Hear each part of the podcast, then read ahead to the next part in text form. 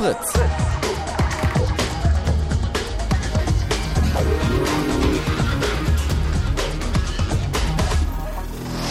Blue Moon. Die zwei Sprechstunden.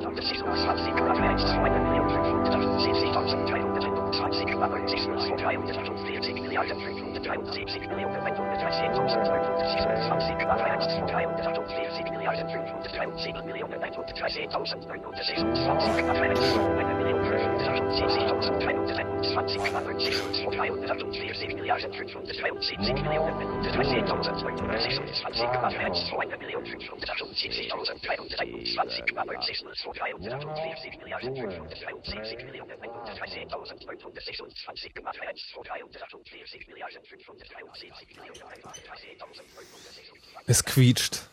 Dramen spielen sich ab.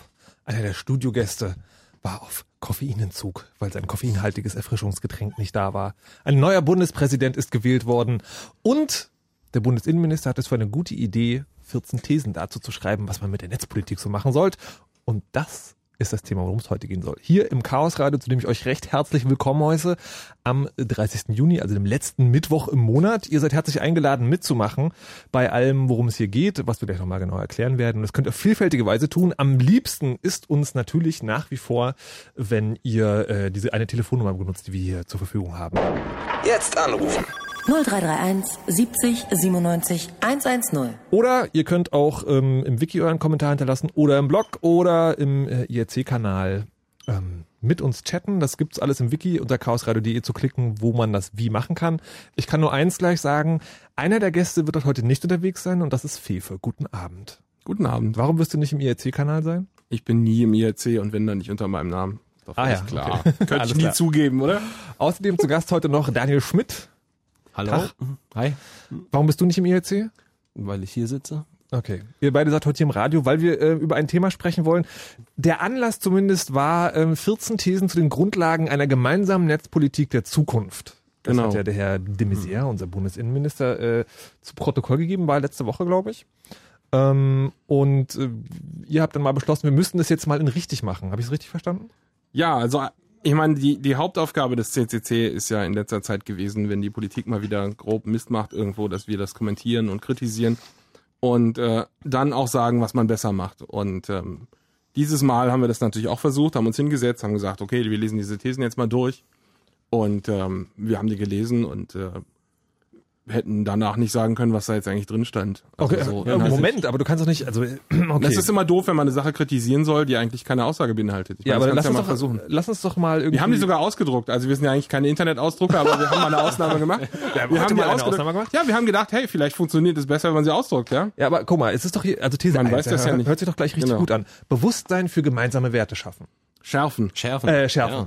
Siehst du, so ist das. Die sind so schlüpfrig, diese Ja. Aussagen. Aber was ist denn Die daran kannst du nicht mal ablesen ohne. Ja, da ist halt nichts da, ist halt nichts dahinter. Also ich vermute, also wenn ich dich jetzt Das frage, halt- was, was ist deine Lieblingsthese, die du einfach so übernehmen würdest, würdest du sagen, Keine. keine. Mhm, okay. Also es Ähm. liest, ich meine, das, man muss ja, man muss es auch mal würdigen, ja. Das ist ja ähm, eine Kunstform für Mhm. Politiker, dass sie vier Seiten füllen können, ohne irgendwas zu sagen. Das ist ja eigentlich deren Kernkompetenz. Also Ja, wir und- meckern und- ja immer, dass die keine Ahnung haben, aber eigentlich ist es ja eine Leistung, ja. Und das ja nachdem extrem viele Netzdialoge ja vorher geführt wurden. Also es ist ja nicht so, Genau. dass er sich ganz alleine etwas hätte überlegen müssen für diese Thesen, sondern er hat ja auch aus der Community und von vielen anderen da sehr viel Feedback bekommen, was denn Themen sind, die aufgegriffen werden müssten. Und viele von denen sind überhaupt nicht erst eingeflossen. Also das ist dann vielleicht die zweite Kunstform, wie man das, was einem von Experten nahegelegt wird, irgendwie möglichst gut ignoriert und dann hinterher etwas produziert, was immer nur noch heiße Luft ist. Also hier, ich, ich will mal eine zitieren, die das besonders schön macht. Hier steht zum Beispiel These 2. Rechtsordnung mit Augenmaß weiterentwickeln. Mhm. Das heißt doch überhaupt nichts. Ja, da ist überhaupt kein. Wir sollten soweit als möglich auf das bestehende Recht zurückgreifen und Selbstregulierungskräfte stärken. Heißt doch, das Netz soll machen, was es will und wir erlassen keine neue Gesetze, Nee, nee, sondern nee, lies mal den letzten Satz. Die Entwicklung von nationalem, supranationalem und internationalem Recht muss Hand in Hand gehen. Also ja, er will die Gesetze doch weiterentwickeln. Er sagt erst, nein, eigentlich reicht, was wir haben. Dann sagt er weiterentwickeln. Und damit es nicht irgendwie so ausgelegt wird, als, ach, die machen jetzt doofe Gesetze, schreibt er in die Überschrift, mit Augenmaß weiterentwickeln. Also das alles ist eine, eine Übung darin, nichts zu sagen. Also da kann jetzt jeder genau das reinlesen, was er haben wollte, aber wenn du dich anstrengst, kannst du auch das Gegenteil dessen, was du haben wolltest, reinlesen. Na warte mal, aber hier ein, äh, ein eindeutiger Satz. Ich habe einen eindeutigen Satz gefunden. Oh ja. Eine schrankenlose Anonymität kann es jedoch im Internet nicht geben. Genau, das ist So. die, die Kehrseite von den Sachen. Die Stellen, wo er dann doch mal was sagt, die sind falsch. Aber warum? Was ist denn dagegen einzuwenden? Das Gegen ist keine- Anonymität? Nein, also wir, wir sind eher im Gegenteil der Meinung als CCC, dass Anonymität eine wichtige Sache ist. Ja, denn wenn ich mich zum Beispiel über irgendwelche äh, Randgruppen äh, Sexfetische informieren möchte, dann ist es vielleicht gut, wenn ich das machen kann, ohne zu offenbaren, dass ich es bin, ja? Oder wenn ich mich informieren will über die Prävention von Sexualkrankheiten, die irgendwie besonders peinliche ähm, was weiß ich, die irgendwelche Auswirkungen haben, die mir peinlich wären. Oder wenn ich mich informieren will, sagen wir mal, ich bin in irgendeiner großen Firma und möchte mich informieren, äh, wie das denn mit den Jobangeboten der Konkurrenz ist, dann ist es natürlich wichtig. Na was denn? Es gibt Ja, ich wollte, ich wollte, ich wollte gerade sagen, äh, Regel 34 gilt ja sozusagen im Internet. Äh, wenn ich weiß, was das ist, schlägt das jetzt nach. Genau. Ähm, ob das noch was gibt, was nicht mit Sex zu tun hat, warum man anonym sein will. Genau, das habe ich ja gerade gesagt. Ja, genau. geht doch auch um politische Willensbildung und diese ganzen Geschichten. Ich muss doch das sagen können, was ich möchte, genau wie ich das auf der Straße sagen kann, ohne dass irgendjemand direkt von mir einen Ausweis verlangt und ich mich ausweisen muss und mich dazu bekennen muss, dass ich als Person diese Aussage getroffen habe. So, das muss doch möglich sein. Es geht ja hier nicht um unbedingt illegale Dinge, sondern einfach darum, dass ich meine Meinung tu gut tun kann, ohne dass das irgendjemand überprüfen kann. Oder dass, dass ich fürchten muss, dass irgendjemand kommt und das Recht hat, das zu überprüfen. Okay, ja, An- oder An- zu ist dokumentieren, also, äh, irgendwo weiterzugeben. ist äh, nach wie vor wichtig, sage ich mal. Was ich hier noch schön fand, ähm, da möchte ich gerne noch eure Meinung dazu haben. Ähm, These 14. Staatliche Oh, oh. IT-Systeme attraktiv und sicher ausgestalten. Wie weit sind wir davon entfernt? Was O- für Oder haben wir es schon erreicht? Ja, wie viele attraktive IT-Systeme, also ich will gar nicht von der Sicherheit reden, aber wie viele doch, attraktive... da, nee, davon würde ich aber lieber reden wollen. Also Nee, warte mal, Attraktivität. das, das scheitert doch schon der an der Konsens- Attraktivität. Hast du mal versucht, die, die Steuererklärung online zu machen zum Beispiel? Da kriegst du doch Ausschlag beim Versuch. Das geht doch gar nicht. Ja, und äh, natürlich das es stimmt nicht. Ich habe nämlich Geld für ein Steuerberatungsprogramm äh, ausgegeben, was mir das wiederum abnimmt. eben, eben, weil es nämlich so scheiße ist, dass du lieber eine Software kaufst, um es für dich zu tun. Okay, ja, das stimmt. Also wir haben Aber- schon, wir kommen schon nicht mal mit der Attraktivität, was das einfachere Kriterium ist hin. Ja, mit der Sicherheit müssen wir gar nicht anfangen. Wieso nicht? Na, weil das kein Mensch irgendwie offen überprüfen kann. Das ist ja nicht so, dass sie den Quellcode veröffentlichen. Ich kann den halt glauben oder auch nicht. Das heißt, eine abgeleitete Forderung wäre, äh, dass also sicher, sozusagen die Sicherheit von IT-Systemen ist schon eine gute Idee. Darauf, also Na, aber natürlich. Okay. Aber um das zu überprüfen, das sollte auch die Öffentlichkeit tun können und deswegen müsste das alles Open Genau. Source sein oder zumindest quelloffen Idealfall sein. sollte es jeder tun können, der qualifiziert dafür ist oder der Meinung ist, er möchte das tun. Das ist ja genau wie mit allem anderen der Punkt. Da sind wir dann auch gleich wieder beim Thema Transparenz und bei dem, wie nachprüfbar überhaupt alles sein sollte. Und das ist ganz natürlich was, was sehr wichtig ist. Das wird auch immer wichtiger, je komplexer die Welt wird. Und das ist genau eines der Punkte oder einer der Punkte, die hier komplett fehlen in dieser ganzen Ich wollte Angelegenheit. gerade sagen, habe ich gar nicht gesehen. Genau, Nee, das ist übrigens eben. eine alte Forderung vom CCC, der maschinenlesbare Staat. Wa- wa- Was? Warum das? Na, wir haben maschinenlesbare Ausweise, die brauchen wir eigentlich nicht. Ne? Okay. Wir möchten gerne einen Staat haben, den ich mit meinem Computer bearbeiten kann, wo ich nicht alles selbst lesen muss, sondern wo mein Computer die Daten lesen kann. Genau. Ähm, Moment mal, aber seid ihr nicht auch die Leute, die immer ähm, sagen, ja, irgendwie diese ganzen Datenbanken und so, das müsste man jetzt aber nicht öffentlich machen und überhaupt Ja, das stimmt ja auch. Ja, machen? Das ist ja, das ist ja, also wir haben einen alten Spruch in der Hackerethik dazu, der heißt nämlich, dass du öffentliche Daten nützen sollst und private Daten schützen. Okay. Aber die Daten, die du hast, die sollen bitte maschinenlesbar sein. Ja, der Staat soll nicht deswegen vor Hackern sicher sein, weil er die Interfaces nicht anbietet, sondern die Daten, die wir haben, sollen bitte auch für alle verfügbar sein. Und zwar so, dass es auch jeder machen kann. Okay, jetzt sind wir schon äh, von der, von dem sozusagen Ja, aber das sind, genau, Durchgehen der 14 Thesen sind wir Tangenten. hingekommen zum, äh, zu dem, dass ihr ja sozusagen eigene Thesen aufgestellt habt. Wobei ich noch einen interessanten Punkt finde, äh, warum eigentlich nicht vorher? Also Vorher was? ist, ist man als, als, als Chaos Club, ist man sozusagen dazu verdammt auch zu vorher. reagieren? Gab's vorher. Gab's vielleicht nicht vom Nee, CCC, nee, weiß ja, ich, nee, genau, das ist ja, das, Ja? was ich meine. Sozusagen. Das Ding ist ja, also zum Beispiel jetzt, wie wir hier sitzen. Wir sitzen ja nicht hier an einem Mittwoch und sagen so, wir stellen jetzt mal 25 Thesen oder wie viel auch immer ihr haben wollt, äh, zum Dings auf, sondern ihr sagt so, jetzt hat der Innenminister das gemacht, jetzt machen wir das auch. Äh, Ist Ja, das Moment, das Da ist ja sind der wir, Aufhänger. Wir sind aber da, nein, da sind wir wieder an dem Punkt, dass der Innenminister vorher ja sogar, äh, man konnte ja Fragen stellen und man konnte bestimmte Dinge einbringen. Und da sind wir wieder bei dem, was ich eben ja schon gesagt habe, dass genau das, alles, was an, an Input vorher geliefert wurde, einfach ignoriert wurde. Und wenn wir vom maschinenlesbaren Genau. Staat sprechen, ja, bei der Ansprache hat der Herr de Maizière das Ganze, was sich dann Open Data nennt vielleicht, oder äh, Open Government überhaupt nicht angesprochen. Und hier haben wir These 12, das sind die Online-Angebote nutzerorientiert und kostengerecht ausbauen.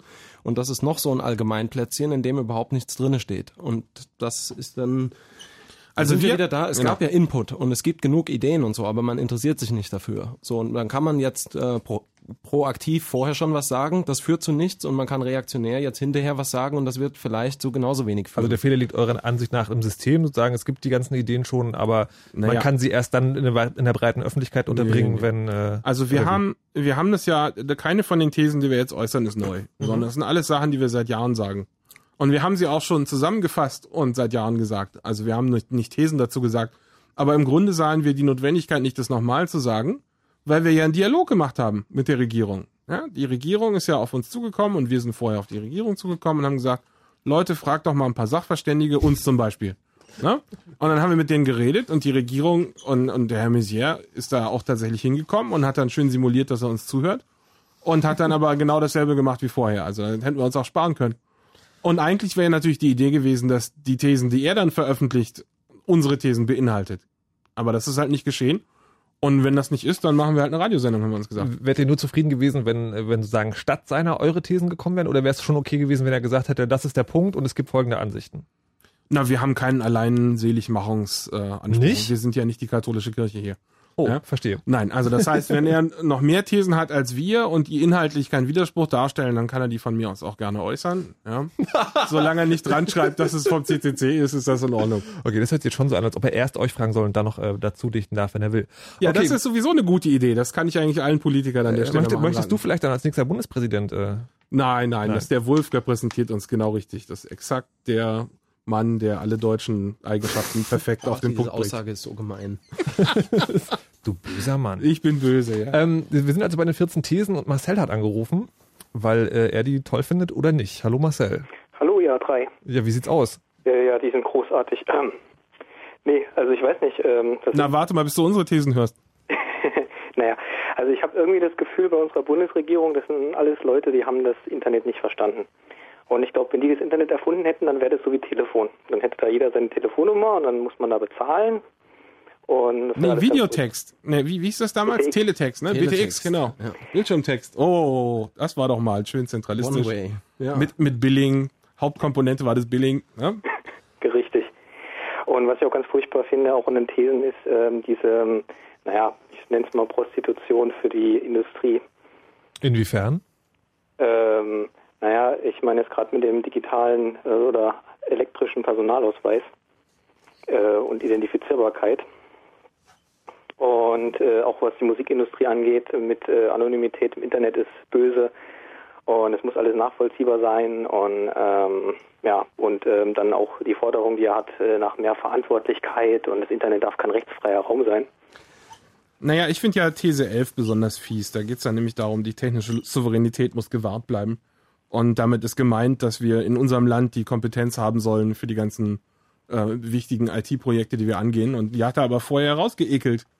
Ja, das ist da, indem er den Hacker-Tool-Verbot Paragraphen hat unsere Regierung gemacht, gegen unsere Ratschläge übrigens. Und jetzt, jetzt fällt ihnen auf, dass sie keine kompetenten Leute mehr haben. Na, also ich helfe denen nicht mehr. Ja? Da hätten sich vielleicht Ja, vorher überlegen bist du denn, Das- das möchte wie ich kommst da- du überhaupt drauf, dass du zu den nationalen Kernkompetenzen Nee, da, darüber möchte ich, Also, also ich Na, glaube, wir sollten, sonst? Moment, kleinen Moment. nein, nein, nein, Ich glaube, wir sollten später Staates. noch mal, äh, wir sollten später noch mal genauer über diese Nummer mit äh, Experten und Ja, äh, da haben wir überall noch einzelne Punkte. Das, äh, das sprechen wir nochmal genau. Was mich nochmal interessieren wird, äh, Marcel, du hast ja jetzt gesagt, ähm, die haben alle keine Ahnung. Ich habe mal über den Herrn de Maizière gehört. Da hat mir jemand gesagt, das Schlimme an dem ist, dass der wohl Ahnung hat, aber sozusagen trotzdem genau das Falsche in Anführungszeichen will. Ja gut, die Frage ist, äh, das ist das Falsche aus unserer Sicht, äh, vielleicht ist das aus seiner Sicht genau das Richtige. Ja, also es hängt, hängt ja doch immer davon ab, was für einen Hintergrund er hat. Ich meine, ähm, ja, ich denke da gerade an Lobbyismus. Ich meine, ähm, äh, Messier ist auch ein CDU-Mann, soweit ich, oder? ja. Ja. also ich meine, ähm, da liegt er ja mit seinen Forderungen komplett in der Linie seiner Partei. Ich glaube, er ist auch der Schwager von Schäuble, ne? War das nicht so? Das, war irgendwie so eine sehr bizarre, ja, ja. Ja, ich meine, Messier, dem Messier muss man ja zugute halten, er hat es noch nicht geschafft, so viel Schaden anzurichten als seine zwei Vorgänger. Äh, Ja gut, wir müssen ja vielleicht ja noch ein ein bisschen Jahre. höher drehen. Hier die, erstens hat er noch Zeit und zweitens haben wir hoffentlich höhere Ansprüche, als dass sie weniger Schaden machen als die Vorgänger. Naja, also ich meine, wenn man sich äh, Schäuble anguckt oder auch Chili, dann ist das schon mal ein Riesenfortschritt. Ja, aber jetzt muss ich noch mal fragen, jetzt sagst du irgendwie, okay, der hat Ahnung, der will vielleicht ganz was anderes, liegt daran, dass er herkommt. Der ist ja aber auch gewählt. Vielleicht wollen die das in Deutschland ja so. Also vielleicht ist das super. Vielleicht wollen die Leute hier draußen ein kontrolliertes, personifiziertes, unanony unanonymisiertes und super kompetentes Naja, Internet. ich habe den nicht gewählt. Und Naja, klar, aber wir sind schon Demokratie und sozusagen es scheinen genug Leute gewesen zu sein. Naja, wir sind eine parlamentarische Demokratie. Wie war das? Not my president? Ja, tja, Äh, das ist das das halt. heißt, ähm, wobei, äh, ich glaube, wenn jetzt nochmal Wahlen wären, wird es auch ein bisschen anders aussehen. Also zumindest hätten wir keine FDP mehr. Na, die FDP ist auf dem richtigen Weg, wollte gerade sagen. 1,8 Prozent oder so. Ne? Aber äh, zu dem, was, was die, die Menschen denn überhaupt wollen, ist ja auch wieder die Frage, wie die Politik ihnen das überhaupt verkauft. Und wenn man das, ähm, wir hatten uns zwar eigentlich vorgenommen, auf dieses Thema äh, nicht weiter einzugehen, um ihm nicht den Gefallen zu tun, das weiter zu promoten. Ähm, aber insgesamt ist es ja schon so, dass hier die, die Angst, die man haben muss vor der Technik, auch in der Rede, die er ja gehalten hat, extrem geschürt wird. So. Ja, es wird Angst immer auf Probleme hingewiesen und darauf, wie schlimm alles ist und welche Probleme wir haben können mit dem Internet und der Freiheit von allen und dem, dass der Staat das nicht regulieren kann. Und das ist ja, wo er dann nahtlos auch wieder anknüpft an die Propaganda von von der Leyen und von allen möglichen anderen Vorgängern. Aber die, die Angst ist bei mir schon total real, und zwar die Angst vom Staat. Also ich muss ganz ehrlich sagen, ich habe mehr Angst davor, dass da irgendwann mal die äh, Polizei vor der Tür steht und mir hier äh, mein, ähm, ähm, eine Wohnung auf den Kopf stellt oder dass man auf einer Demonstration ist und am Boden liegt und äh, einem die Zähne ausgeschlagen werden von den Herren in Grün, als dass äh, mir ein Terrorist die Wohnung wegsprengt. Na, im Moment haben wir ja WM, da verfolgen sie die Fußballfans. Also ich sag's mal so, wenn dein Ge Bewusstsein für gemeinsame Werte geschärft ist und du selbstbestimmt und eigenverantwortlich arbeitest, dann sollte es eigentlich kein Problem geben. Lass doch mal die Thesen stecken, das ist ja furchtbar.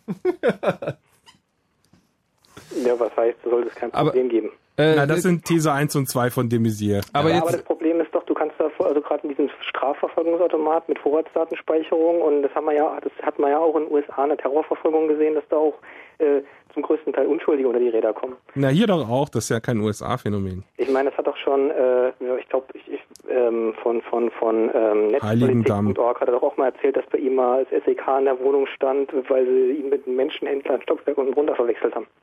jetzt sind wir aber schon äh, wieder beim Reagieren. Ja. Und wir wollen ja Genau, heute, eigentlich wollen wir agieren. Wir wollen ja Heute heute genau. agieren. Äh, Marcel, letzte Frage an dich. Äh, Wenn du sozusagen die 14 Thesen oder wie viele Thesen auch immer du willst zusammenfassen solltest in eine positive Forderung. Also wie willst du, dass das Netz aussieht? Wie hört sich das dann an? Moment, willst du zusammenfassen oder eine Forderung, eine positive? Psst, vielleicht merkt das nicht. Oh, du bist fies. Marcel, Ja, wie soll das Netz für dich aussehen?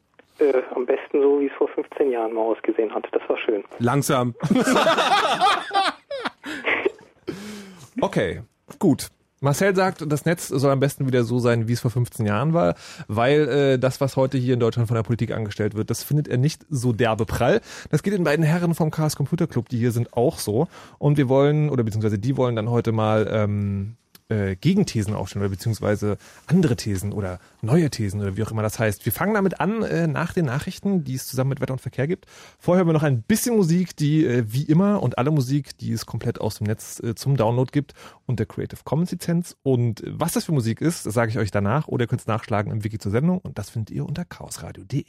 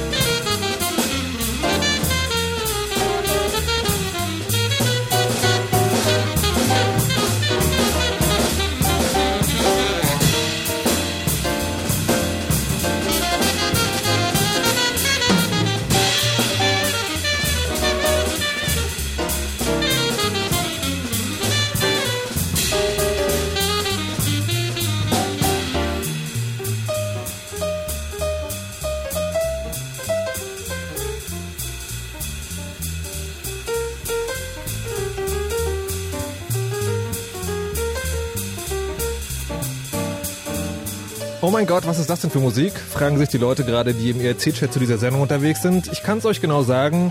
Das ist Hugo Contini. Der Song heißt Dewey Square. Und das ist ein Wunsch. Es ist natürlich so, dass wir das Chaos Radio jedes Mal vorher im Netz ankündigen und auch sagen, ihr könnt euch Creative Commons Musik wünschen und manche Leute machen das, so zum Beispiel diesen Track hier. Und äh, wenn ihr andere Musik hören wollt, könnt ihr das einfach vorher einschicken an äh, markus.richter.fritz.de zum Beispiel oder auf Twitter einfach Bescheid sagen. Es gibt vielfältige Möglichkeiten.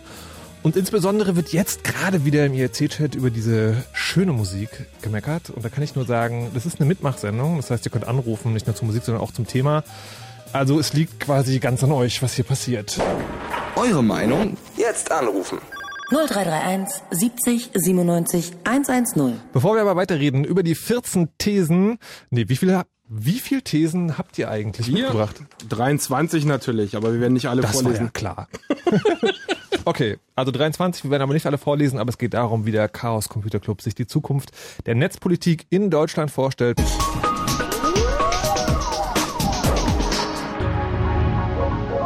Blue Moon. Die zwei Sprechstunden. Heute, letzter Mittwoch im Monat, heißt Chaos Radio hier im Blue Moon, zusammen mit Fefe vom Chaos äh, Computer Club, so heißt das. Tag. Genau, Fefe, hallo. Und Daniel Schmidt. Hi. Und es geht in, anders. Eigentlich soll es heute darum gehen, dass wir mal äh, Thesen aufstellen, wie in Deutschland in Zukunft Netzmusik aussehen kann. Das wollen wir auch zusammen mit euch machen. Das heißt, Netzmusik? Nee, nee, Netzpolitik. ja, Diese Radiomoderatoren immer alles als furchtbar, sage ich alles dasselbe. Furchtbar. Ähm, äh, also Netzpolitik ähm, und ihr könnt anrufen, wenn ihr mitmachen wollt, ähm, unter 0331 70 97 110. Aber bevor wir das machen, hätte ich doch gerne jetzt eine andere Frage gestellt, die- vielleicht so am Rande zum Thema passt, aber nicht wirklich in den Nachrichten kam gerade. Berührungslose EC-Karten ohne Unterschrift und Geheimnummer. Wisst Ey, ist doch großartig, oder? Du musst jetzt nicht mehr die EC-Karte kopieren oder klauen, um jemandem Geld abzuheben. Erste Frage, wie also wisst ihr darüber was? Naja, wie, kontaktlose Karten gibt's schon länger. das? Naja, aber es ist das RFID, oder? Na, was das jetzt konkret ist, weiß ich nicht, Was aber ich mal an, Abgeleitet von These sowas, 14, in der man IT-Systeme attraktiv und sicher gestaltet. Okay, also, aber sozusagen das erste, was euch dazu einfällt, ist, aha, interessantes Spielzeug. Sehe ich das Ja. Nee, was mir dazu einfällt, ist, dass mir Leute Geld abbuchen können, ohne dass sie meine Karte haben müssen. Ja, bisher muss ja jemand, der mir Geld abheben will, der muss entweder mich dazu bringen, meine Karte irgendwo reinzustecken, oder er Ja. muss mich dabei beobachten, wie ich meine Karte irgendwo reinstecke. Ja, genau, ich meine, das interessante Ja, das Spielzeug fällt ja aus, dann weg, ist doch Hackersicht. super. Ja, ist doch toll. Na, also, ich will damit nicht spielen, im Gegenteil, ich will das nicht in den Händen haben. Das müssen wir hoffentlich irgendwie abschalten können. Ja, ähnliche Szenarien gab es doch auch schon mit ID-Cards und so weiter. Äh, Da Daniel, nur so, also und- ganz, ganz kleiner Pro-Tipp, ins Mikro sprechen hilft. Oh, ja, okay, sorry. Danke. So, du wolltest Ja, aber das gerade sagen? alles schon- ja, das ist alles furchtbar. Das war schon immer eine furchtbare Idee. Und sie glauben halt, äh, dadurch, dass sie das unter 20 Euro beschränken, das ist halt so eine Bagatellgrenze. Ja. Und dann ist es auch egal. Das ist nicht so die schlimm. Halt. Ja, genau, so ist das. Viermal 1999? Ah, Okay, Ja, nee. sie auch rechnen. Das ist ja mit der Geldkarte auch ähnlich. Da gibt's auch ein Limit, ja, weil die Leute dem auch nicht vertraut haben. Ach, na ja, so viel Aber das ist finde ich ja nicht. sozusagen, äh, das finde ich wirklich die spannende Frage. Wie schnell kann man 20 Euro abbuchen? Also hintereinander? Also das wenn, so, doch- wenn, das wenn so eine doch- Karte an einem vorbeigeht? Das ist doch egal. Nehmen wir an, du stehst im Bus, ja, und neben dir steht ein Typ, der hat doch Zeit. Großartig. Großartige Möglichkeiten. Also ich höre auf als Radiomoderator. Ich glaube, denn, äh, bald äh, bietet sich da eine andere Verdienstmöglichkeit. Heute aber ist das noch nicht der Fall und wir reden über Thesen zur Netzpolitik in Deutschland. Ihr habt da mal was vorbereitet. Genau, wir haben da mal was vorbereitet. Wir wollten jetzt hier mal, wir haben uns überlegt, dass wir das in ein paar Blöcke aufteilen. Und der erste Block, da geht's los damit, dass der Netzzugang ein Grundrecht sein sollte. Also wir finden, jeder soll Zugang zum Internet haben, genau wie jeder Zugang zum Fernsehen haben soll. Im Moment, wenn jemand bei dir zu Hause, der Gerichtsvollzieher kommt und räumt dir deine Möbel aus, dann darf er den Fernseher nicht wegnehmen oder beziehungsweise er muss einen Fernseher da lassen, auch wenn es nur ein schrottiger Schwarz-Weiß-Fernseher ist, weil das nämlich ein Instrument ist, über das du deine politische Willensbildung vollziehen kannst. Und deswegen darf dir der Fernseher nicht weggenommen werden. Und wir finden, das sollte mit dem Internet genauso sein, mindestens, wenn nicht noch mehr als beim Ja. Fernseher.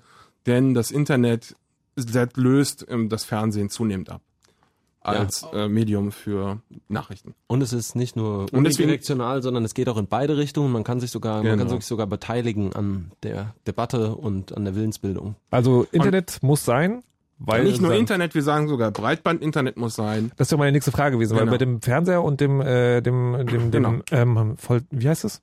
Der Typ, der das Geld eintreibt? Gerichtsvollzieher. Der Gerichtsvollzieher.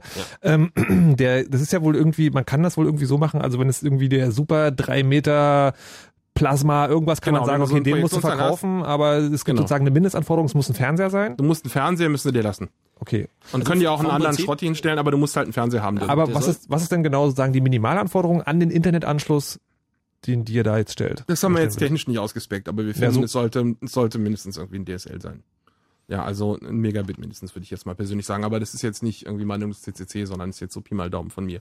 Aber ich finde, es sollte genug sein, dass man irgendwie auch mal ein paar Videos gucken kann. Der öffentlich-rechtliche Rundfunk stellt inzwischen seine Nachrichtensendung auch als YouTube-Video flashmäßig ins Netz. Man hat ja nur sieben Tage Zeit, die zu gucken. Genau, und das ist ja furchtbar. Das heißt, man muss einen dicken Internetzugang haben, damit man die alle gucken kann. Und das finden wir, ist dann auch eine Grundanforderung, die jeder Bürger als Recht haben soll. Auch um sie streamen zu können, um sie dann selbst zu verwahren, da niemand anders sie speichert. Das ist ja das Da kommen wir auch noch mal Problem zu. vielleicht, ja. Aber eine ein weitere Sache, die daraus folgt, ist, dass man es auch nicht abstellen darf. Also eine der Forderungen, die in letzter Zeit häufiger mal gehört wird, ist, wenn jemand dreimal erwischt wird via MP3s Cloud, dann machen wir ihm sein Internet aus. Und da, das kommt nicht in Frage. Das ist ein Grundrecht, das kann man nicht ausstellen. Fertig. Wer soll das bezahlen? Na, die Bürger selbst sollen genug Geld haben. Also der Hartz-IV-Satz muss dann auch genug einkalkuliert haben, damit der Bürger sich das leisten kann. Okay, aber sozusagen soll nicht so eine Art öffentlich gefördertes, äh, Na, das kommt ja auch selber raus, ob du es jetzt öffentlich förderst oder ob du sagst, irgendwie, das besteuern wir nicht oder was weiß ich. ja, okay. Also, Also, das, das ist am Ende ja Topfschieberei. Aber im Grunde sagen wir, jeder Bürger, der will, und das sind Mhm. hoffentlich alle, sollen in die Lage versetzt werden, sich einen Internetzugang zu besorgen. Zu und Hause. da gibt's noch die andere spannende Frage, es gibt ja, es soll ja tatsächlich gegen den geben, da gibt's noch gar kein DSL. Genau, Ja, also das ist auch so ein Ding. Das ist übrigens sogar eine der Thesen von Herrn de Maizière. Der sagt nämlich auch Breitband-Internet für alle, aber die sagen das seit, was nicht, zwölf Jahren. Und deswegen sagen wir, Leute, macht doch mal. Ja, worauf wartet ihr eigentlich? Habt ihr einen Vorschlag, wie das gehen kann? Na, das kann ganz schnell gehen, wenn man der Telekom sagt, ihr dürft überhaupt nur noch keine Anschlüsse verkaufen, außer ihr bietet überall Anschlüsse an. So lief es nämlich früher mit der Post und so lief es auch nach dem Monopolaufbrechen im Telefonbereich mit der Telekom. Wenn jemand auf einer Hallig wohnt, in der Nordsee, dann kann die Telekom nicht sagen, nö, dem mache ich kein Telefon. Okay, sie wird gesetzlich verpflichtet. Eine Grundversorgung, alle Leute, genau. Alle Leute müssen DSL kriegen, fertig. Steht das irgendwie, also mal davon abgesehen, dass es natürlich jetzt ähm, an der Realisierung mangelt. Ja, also sagen, es gibt ja anscheinend den Willen oder Das ist sozusagen- kein technisches Problem, an dem es mangelt, sondern das kostet halt Geld und wenn man die Telekom nicht zwingt oder beziehungsweise man kann ja die Branche zwingen, ja, man kann sagen, die Branche muss das machen Mhm. und wenn die es nicht freiwillig tun, dann zahlt, macht es der Staat und wir stellen es denen in Rechnung. Ja, wenn, wenn kein, also das kann man ja alles machen. Das ist ja, das sind, das sind alles irgendwie äh, Umsetzungssachen. Wenn man wollte, könnte man das tun, aber es will keiner. Ähm, und das heißt aber sozusagen, in der Politik sieht ihr auch keinen Widerstand gegen das Konzept, sondern nur die Lahmarschigkeit, dass es nicht passiert. Genau, das ist Lahmarschigkeit und das Geld wird lieber für irgendwie andere Sachen ausgegeben, was ja nicht unbedingt schlecht ist, aber es wird eben nicht gut ausgegeben, sondern eher für, wir bauen lieber Mautbrücken damit, was ja Internetanschluss niemandem hilft. für alle. Was ja auch Breitband-Internet für alle ist eigentlich, wenn man drüber nachdenkt. Ja, die haben ja in die Breite der Bundesrepublik Mautbrücken mit dickem Internetanschluss gelegt. Und wir finden, mit dem Geld hätten sie lieber Internet in die Dörfer bringen sollen. Okay. Ja, statt an die Autobahn. Ähm, das ist also die erste These. Jeder sollte Internet Genau. haben und zwar auch so, dass man Videos gucken kann. Und die Frage ist natürlich, was ihr davon haltet. Äh, findet ihr die These gut oder schlecht? Wollt Ja, ihr Moment, welche- wir haben noch zwei andere. Nee, drei- aber, äh, ja, ja, ja, ja. Die Fra die Sache ist, dass ich zwischendurch immer mal sagen würde, weil, also wer Fefe noch nicht kennt, falls es da jemand gibt von gerade, Fefe redet gerne viel, deswegen muss man ihn zwischendurch, Moment, Moment, Moment. das ist genau das, was ich meine, wisst ihr? Und deswegen will ich jetzt mal schnell sagen, Jetzt anrufen. 0331 70 97 110. genau, also es geht natürlich auch darum, dass ihr sagt, was ihr davon haltet und welche Thesen ihr dabei haben wollt. So, und ihr habt, du hast jetzt sozusagen einen Themenkomplex gebastelt äh, Genau, zu dem der erste Internet für ist alle. eben Internet für alle, genau. Und Okay. dazu gehört auch zu, wenn man den Leuten Internet legt, muss das auch netzneutral sein. Ja, also netzneutral heißt zum Beispiel, dass die Telekom nicht kommen kann auf deinem DSL-Anschluss und sagen kann, ähm, Google zahlt aber keine Prämie dafür, dass sie schnell zugestellt werden, deswegen stellen wir die jetzt langsam zu. Ja, also das ist ein Geschäftsmodell, über das die Internetprovider nachdenken seit geraumer Zeit. Also einfach, dass bestimmter Datenverkehr Die bevorzugt wird. Telekom, genau, die, nee, andersrum. Das, also, ähm, wir haben zwei mögliche Situationen. Die erste ist, die Leitung ist tatsächlich voll Mhm. und der Provider muss sich jetzt überlegen, welchen, welchen Traffic er zuerst durchlässt. Mhm. Das ist noch halbwegs legitim, darüber kann man reden. Aber die andere Sache ist, daraus ein Geschäftsmodell zu machen. Also, dass die Telekom quasi Google erpresst und sagt, wenn ihr schnell abrufbar sein wollt von unseren Usern, dann müsst ihr nochmal zahlen. Ja, oder andersrum, dass die Telekom sagt oder Vodafone, ja, irgendein Mobiltelefonbetreiber sagt, wir wollen aber nicht, dass ihr Skype macht oder Voice over IP, deswegen stellen wir das gar nicht oder nur sehr langsam zu. Ja, das ist auch Netzneutralität. Also wenn du einen Zugang zum Netz zustellst, anbietest, dann darfst du nicht inhaltlich entscheiden, oh, das stelle ich jetzt aber zu und das hier nicht sondern dann wird alles zugestellt und du musst neutral dem Traffic gegenüber sein. Ist das was, äh, was sozusagen eine Forderung ist, wo ihr sagt, es muss so bleiben, wie es jetzt ist, oder ist das schon derzeit? Also ich meine, okay, das Skype muss noch über was, weitergehen, als es im Moment ist. Ja, das, wird schon in den letzten Jahren hat sich das auch technisch schon verändert. Also dass eben viel mehr der Provider viel mehr reguliert am Anschluss und da aus Sicht des Providers äh, optimiert oder wie auch immer technisch das etwas anders zustellt als früher. Also da wird schon viel mehr geschaut, wie möchte man das von Provider-Seite haben, was ist da irgendwie am rentabelsten und so weiter, ohne dass man eben dem Nutzer das überlässt. Das ist ja auch nicht bösartig. Also das, das will ich jetzt hier nicht aufkommen lassen, dass die uns alle abzocken wollen. Aber Naja, ich man kann so, halt, mein, mein, mein, mein BitTorrent-Datendurchsatz bei äh, einer deutschen Fernsehfirma ist äh, also mäßig. ja, natürlich. Also nun stell dir mal vor, sagen wir mal, du bist ein Internetprovider und du bietest deinen Usern Videostreaming an. Ja, die, die Weltmeisterschaft dürfen die sich streamen. Ja. Und jetzt ist deine Leitung aber voll, weil die Leute alle torrenten.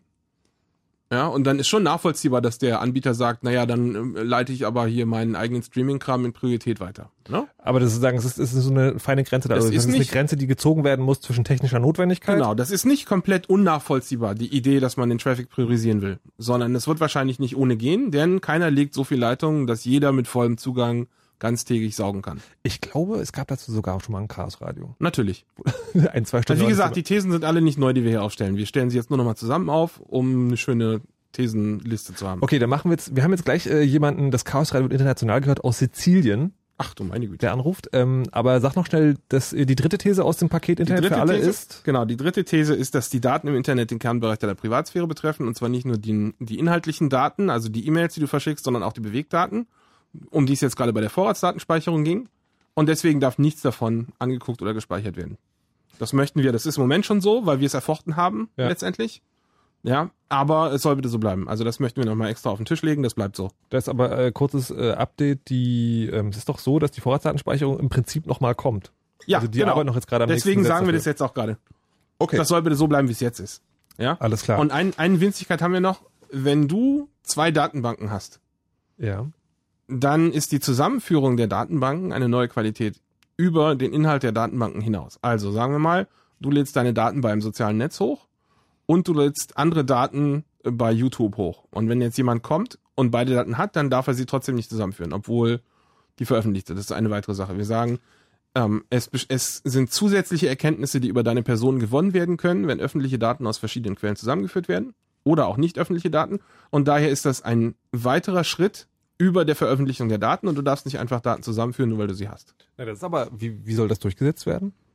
Na, das ist nicht alles irgendwie als Gesetz gemeint, sondern auch als, als Grundlage, um darüber zu Ja, reden. das ist schon klar. Aber Wir haben nicht in jedem Fall, na, also die Frage ist, wenn du jemanden dabei erwischt, wie er große Datendossiers erstellt, Mhm. äh, dann kannst du sagen, äh, das wollen wir aber nicht.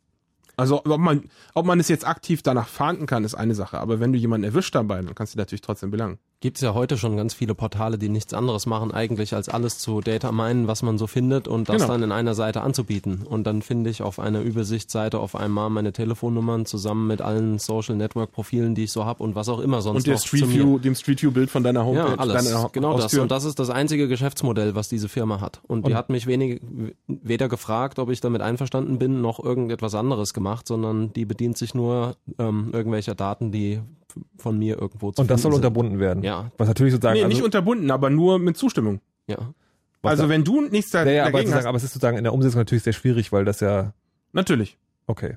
Aber Da ich meine, wir müssen darüber reden. Das ist ein Problem, was wir jetzt haben. Da müssen, das muss auf den Tisch. Okay, das Und wollte ich gerade nachfragen. Also sagen, ihr sagt, das ist eine gute Idee und euch ist aber auch klar, dass es schwierig ist umzusetzen. Genau, da müssen Okay. wir müssen wir gemeinsam nachdenken, was wir da tun wollen. Also wir können jetzt äh, Kopf in Sand machen. Das ist die aktuelle Ich Strategie. glaube ja, eine gute, ein gutes Konzept wäre es, keinen Account bei StudiVZ zu haben. Aber Natürlich. Also das me. ist im Moment auch unsere Ansage. Wenn ihr die Daten nicht ins Netz tut, dann können die auch nicht zusammengeführt werden. Aber das ist eben nur partiell realistisch. Das stimmt.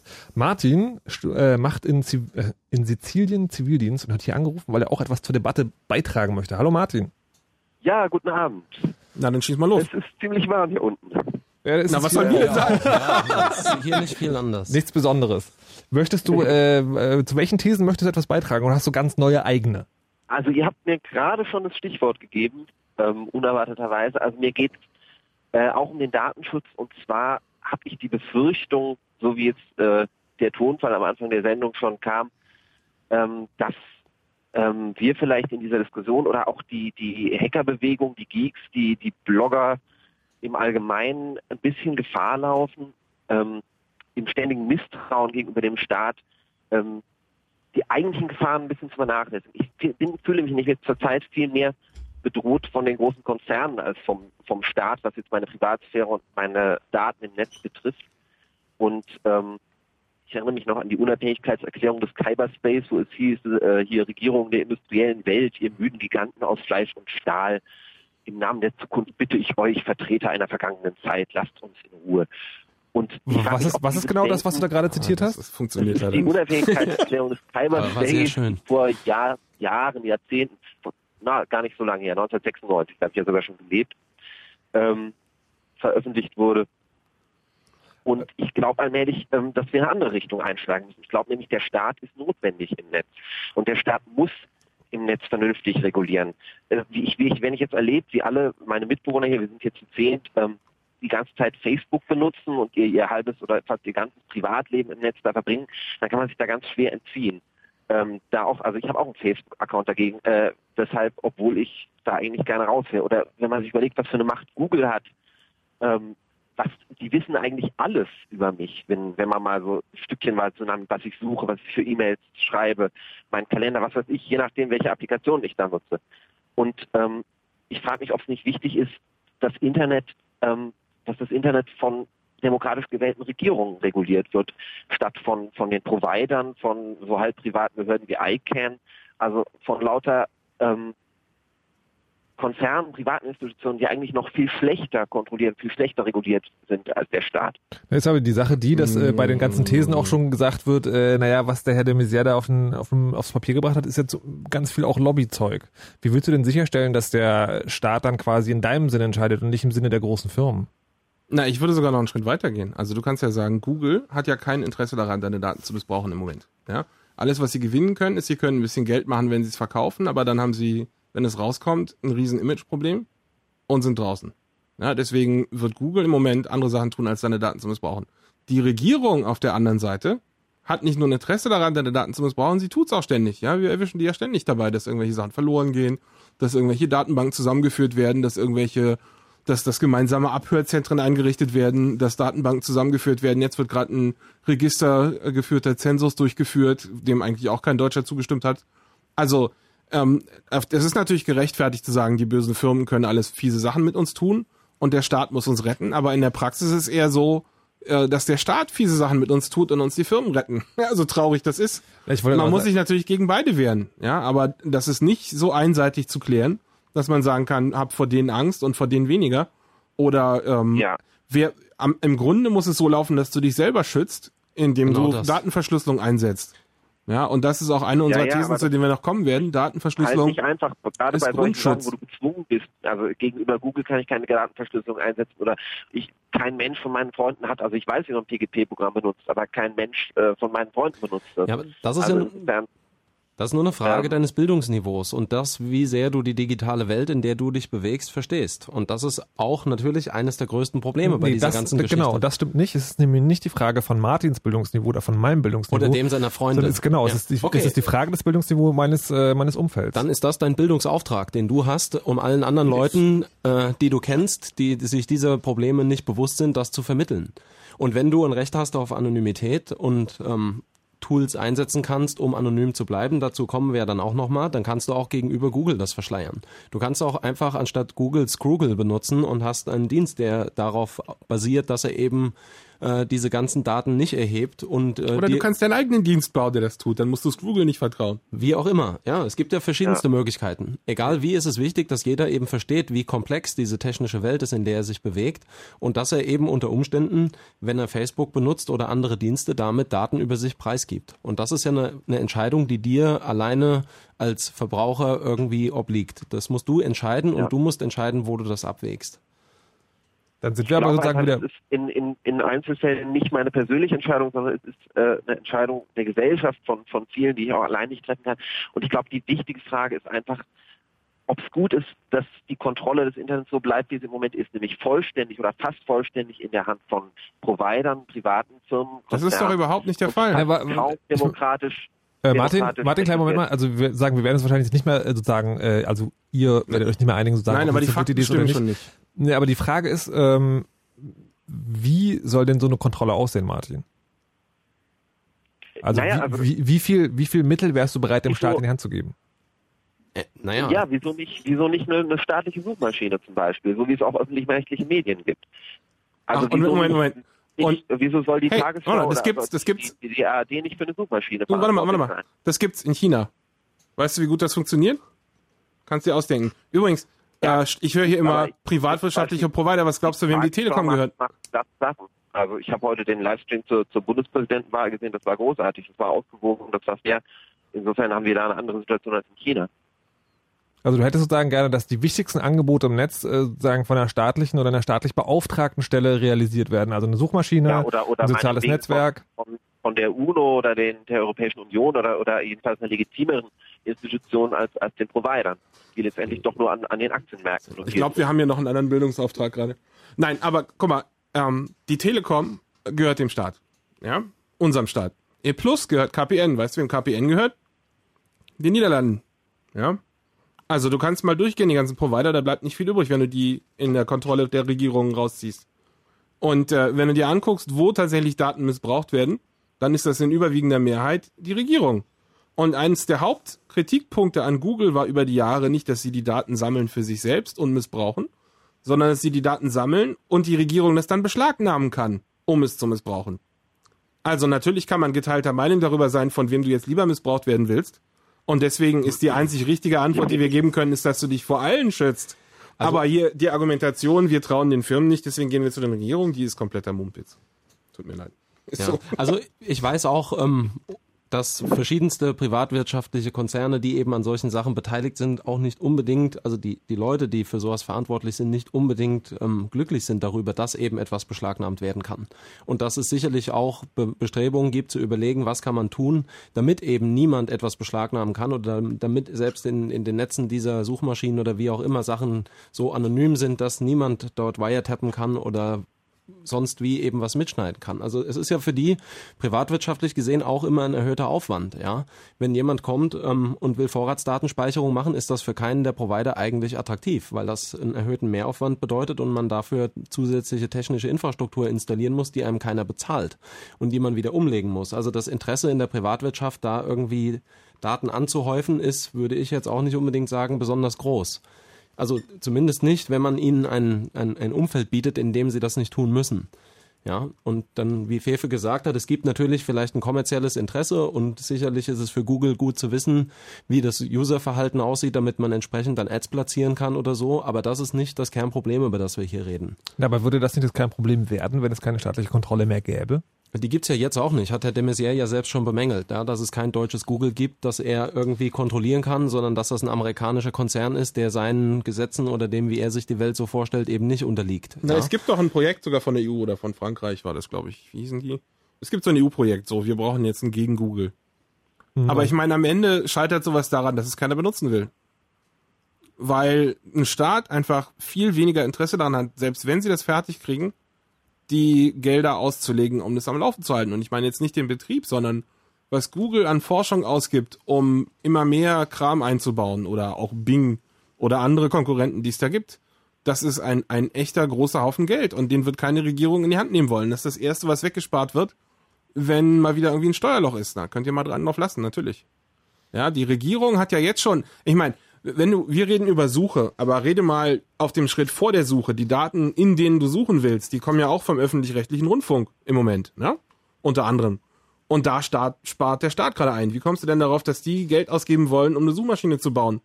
Außer, außer um es zu missbrauchen. Nein, aber ich meine, überleg dir das doch mal. Welchen Grund könnte denn ein Staat haben, eine Suchmaschine anzubieten, außer um sie zu missbrauchen?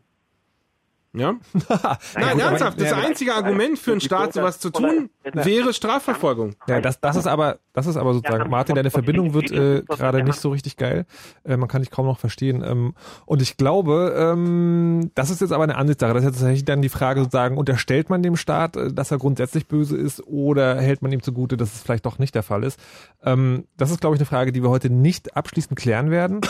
Ich würde aber bitten, da ich das sehr spannendes Thema finde, also Staat oder Industrie oder beide weglassen oder nicht kontrollieren, das ist genau das, wo ihr noch anrufen könnt, 0331 70 97 Nein, Wir vertrauen natürlich niemandem.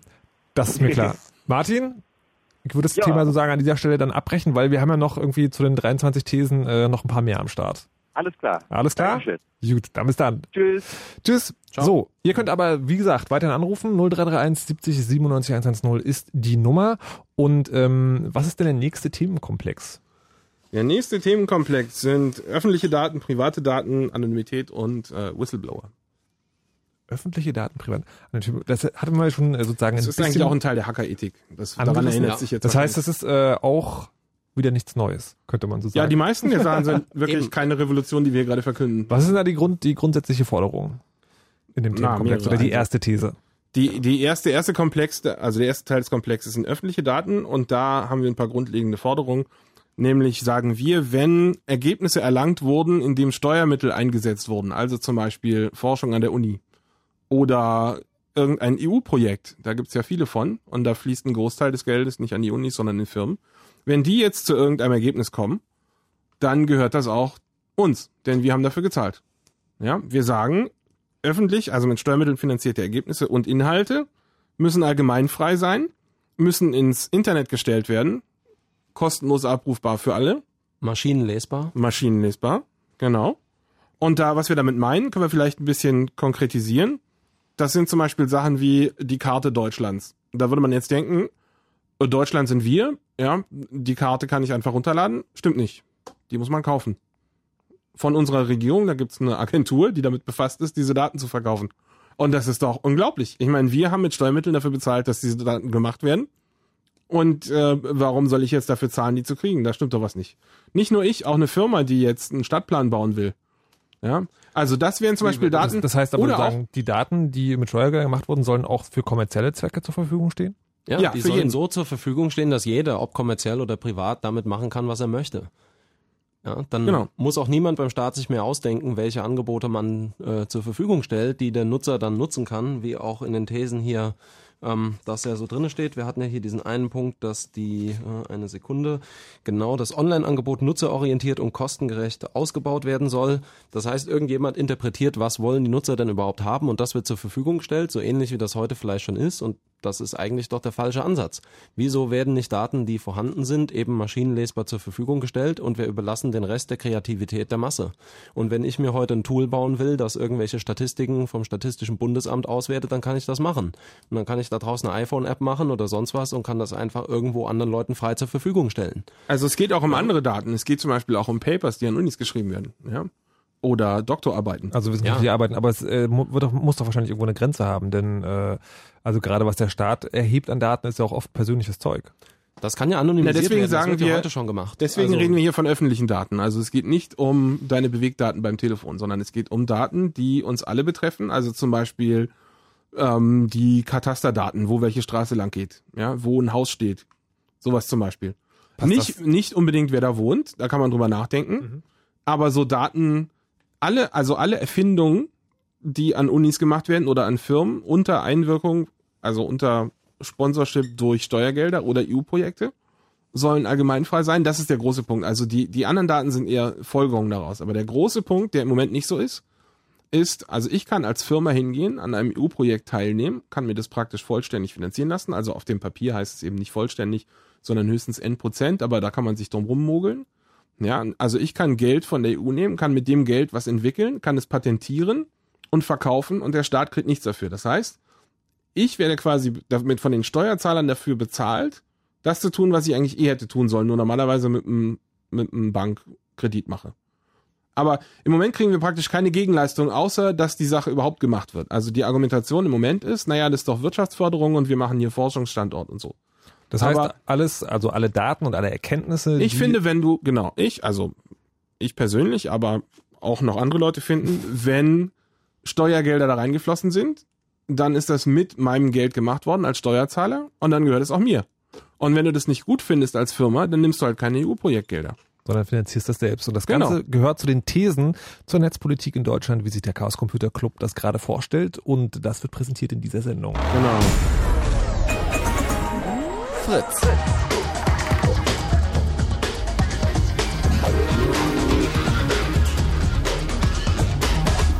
Ach, die Patent haben wir jetzt vergessen. Zeig ich noch weiter. Bitte wie meinen? Ah, geht noch weiter. Solange das rote Licht leuchtet, ähm, genau. ist das Mikrofon an. Hust, Hust. Ich möchte, möchte aber jetzt nochmal sagen, ganz allgemein sagen, wir reden heute über die Thesen zur Netzpolitik in Deutschland. Der Herr Bundesinnenminister de Maizière hat ja 14 davon an Start gebracht, die beim Chaos Computer Club ähm, nicht so derbe auf Gegenliebe gestoßen sind, könnte man so formulieren. Und Fefe und Daniel Schmidt vom Chaos Computer Club sind heute hier und präsentieren mal einen neuen Entwurf von Thesen. Gegenthesen. Und wir sind äh, dabei, dass es jetzt gerade um ähm, Öffentliche Daten. öffentliche Daten geht. Also Daten, die Genau. durch Steuer finanziert wurden und die, sagt Fefe, öffentlich zur Verfügung gestellt werden. Es sei denn, es sind persönliche Daten. Ihr könnt während Genau. der ganzen Sendung auch noch anrufen, 0331 70 97 110. Und weil ihr das könnt, könnt ihr natürlich hier auch was sagen, so wie die Rike. Die möchte zu dem Thema was sagen, was wir äh, jetzt Ach, Reich, höre ich gerade. Die Regie sagt gerade Reich. Oh, das, Hallo, ist ja, Reich. das ist ja peinlich jetzt. Hallo? ja, aber wirklich. Sogar noch ein Ähm, Mann. Auch oh noch. Nein. Ähm, ja, wir hören dich schon, schon. Ähm, es geht darum, Okay, äh, guten Abend. Guten Abend. Guten Abend. Um etwas, was wir vorhin besprochen hatten, dass, dass ihr nämlich sagt, also es muss schon so sein, dass äh, jeder User sich selber informiert und selber sozusagen entscheidet, was er mit seinen Daten macht. Und deswegen ist Ja. auch Reglementation nicht sozusagen das A und O aller Dinge. Und dazu will Reich was sagen.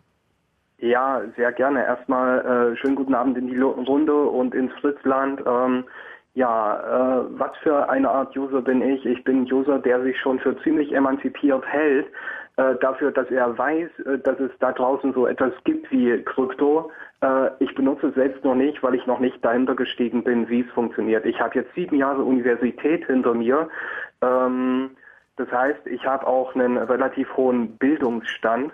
Ähm, ich habe Freunde aus dem Hackerspektrum. Hier in Leipzig gibt's auch das tolle Sublab, wo ich öfter mal rumhänge. Ähm, ja, schöne Grüße, falls von dort jemand zuhört. Äh, das ist sozusagen unser Hackerspace hier. Ähm, Warum Ja, hast du es dir doch noch nicht zeigen lassen von denen? bitte? Warum hast du es dir noch nicht zeigen lassen von denen?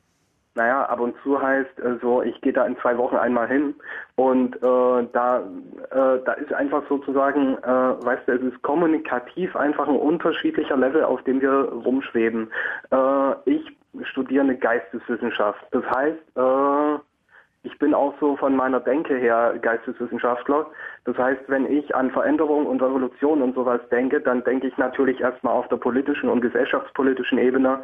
Das heißt, meine Forderung konkret wäre, dass die Veränderungen so passieren, dass es nicht nötig wird, dass sich alle User emanzipieren müssen. Na Moment, wenn du Geisteswissenschaftler bist, dann kennst du dich auch mit Kant und der Aufklärung aus.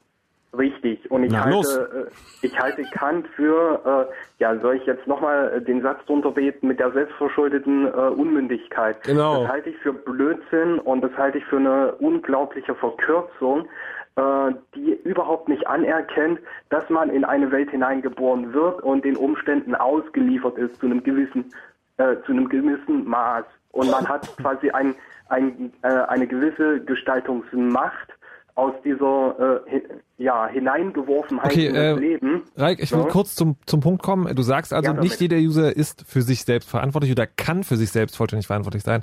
Richtig, was ist, was her. ist, äh, was ist sozusagen eine Schlussfolgerung dann für die Netzpolitik in Deutschland?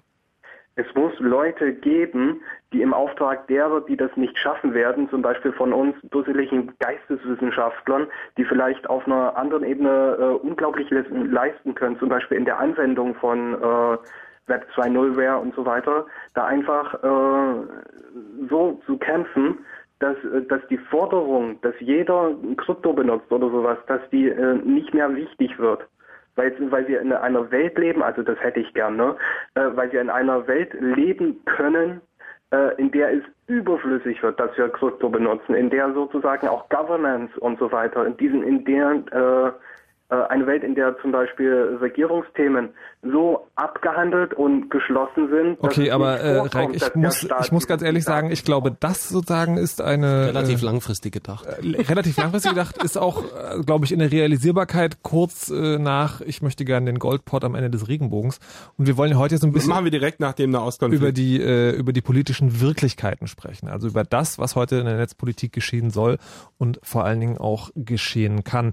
Wir sind hier gerade beim beim ähm, bei den öffentlichen Daten eigentlich angekommen? Also wie gesagt, äh, alles, was durch Steuergelder finanziert wurde, soll auch öffentlich gemacht werden im Netz, auch so lesbar, dass man es weiterverarbeitet? Nein, nicht mehr öffentlich, sondern allgemeinfrei. Also ich darf es auch benutzen. Also nicht nur für mich privat, sondern ich darf auch eine Firma machen, die das auswertet. Es soll offen zur Verfügung stehen und es soll auch verarbeitbar sein. Also Genau. sowohl juristisch als auch Technik. Und, Und da- Stefan- Moment, Moment, Na? daraus folgt auch nicht patentierbar.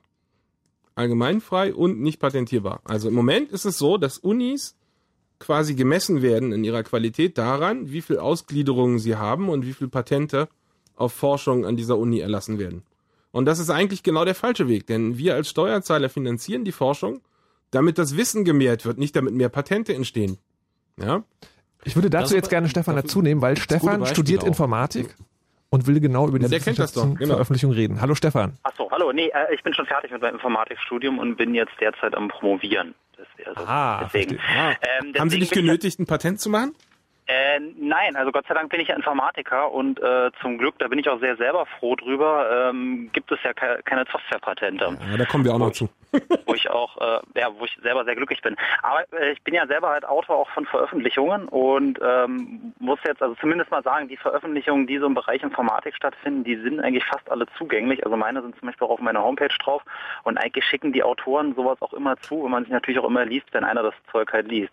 Ähm, prinzipiell finde ich eigentlich die Herangehensweise ganz richtig. Allerdings gibt es einen Kritikpunkt, den ich eigentlich auch relativ stichfest finde. Also äh, was zum Beispiel gegen diese allgemeine Veröffentlichung im Internet spricht. Ähm, da hat mich nämlich mal einer dann drauf angesprochen und der hat gesagt, das Problem ist, dass dieser Deal zwischen, sagen wir mal, Europa, USA und Japan und Australien relativ gut funktioniert. Aber er sagt, ein relativ großes Problem ist, dass zum Beispiel gerade China sehr, sehr viele wissenschaftliche Veröffentlichungen dann daraus abruft, aber selber seine eigenen äh, Forschungsergebnisse nur sehr, sehr spärlich äh, dann wiederum der Öffentlichkeit zur Verfügung stellt. Also dass die sich diesen Deal dann in gewisser Weise entziehen. Das ist ein Gerücht, das stimmt nicht. Das stimmt nicht? Nee. Okay. Also das mag vielleicht in manchen Bereichen so sein, aber die, die ich kenne, ist nicht so.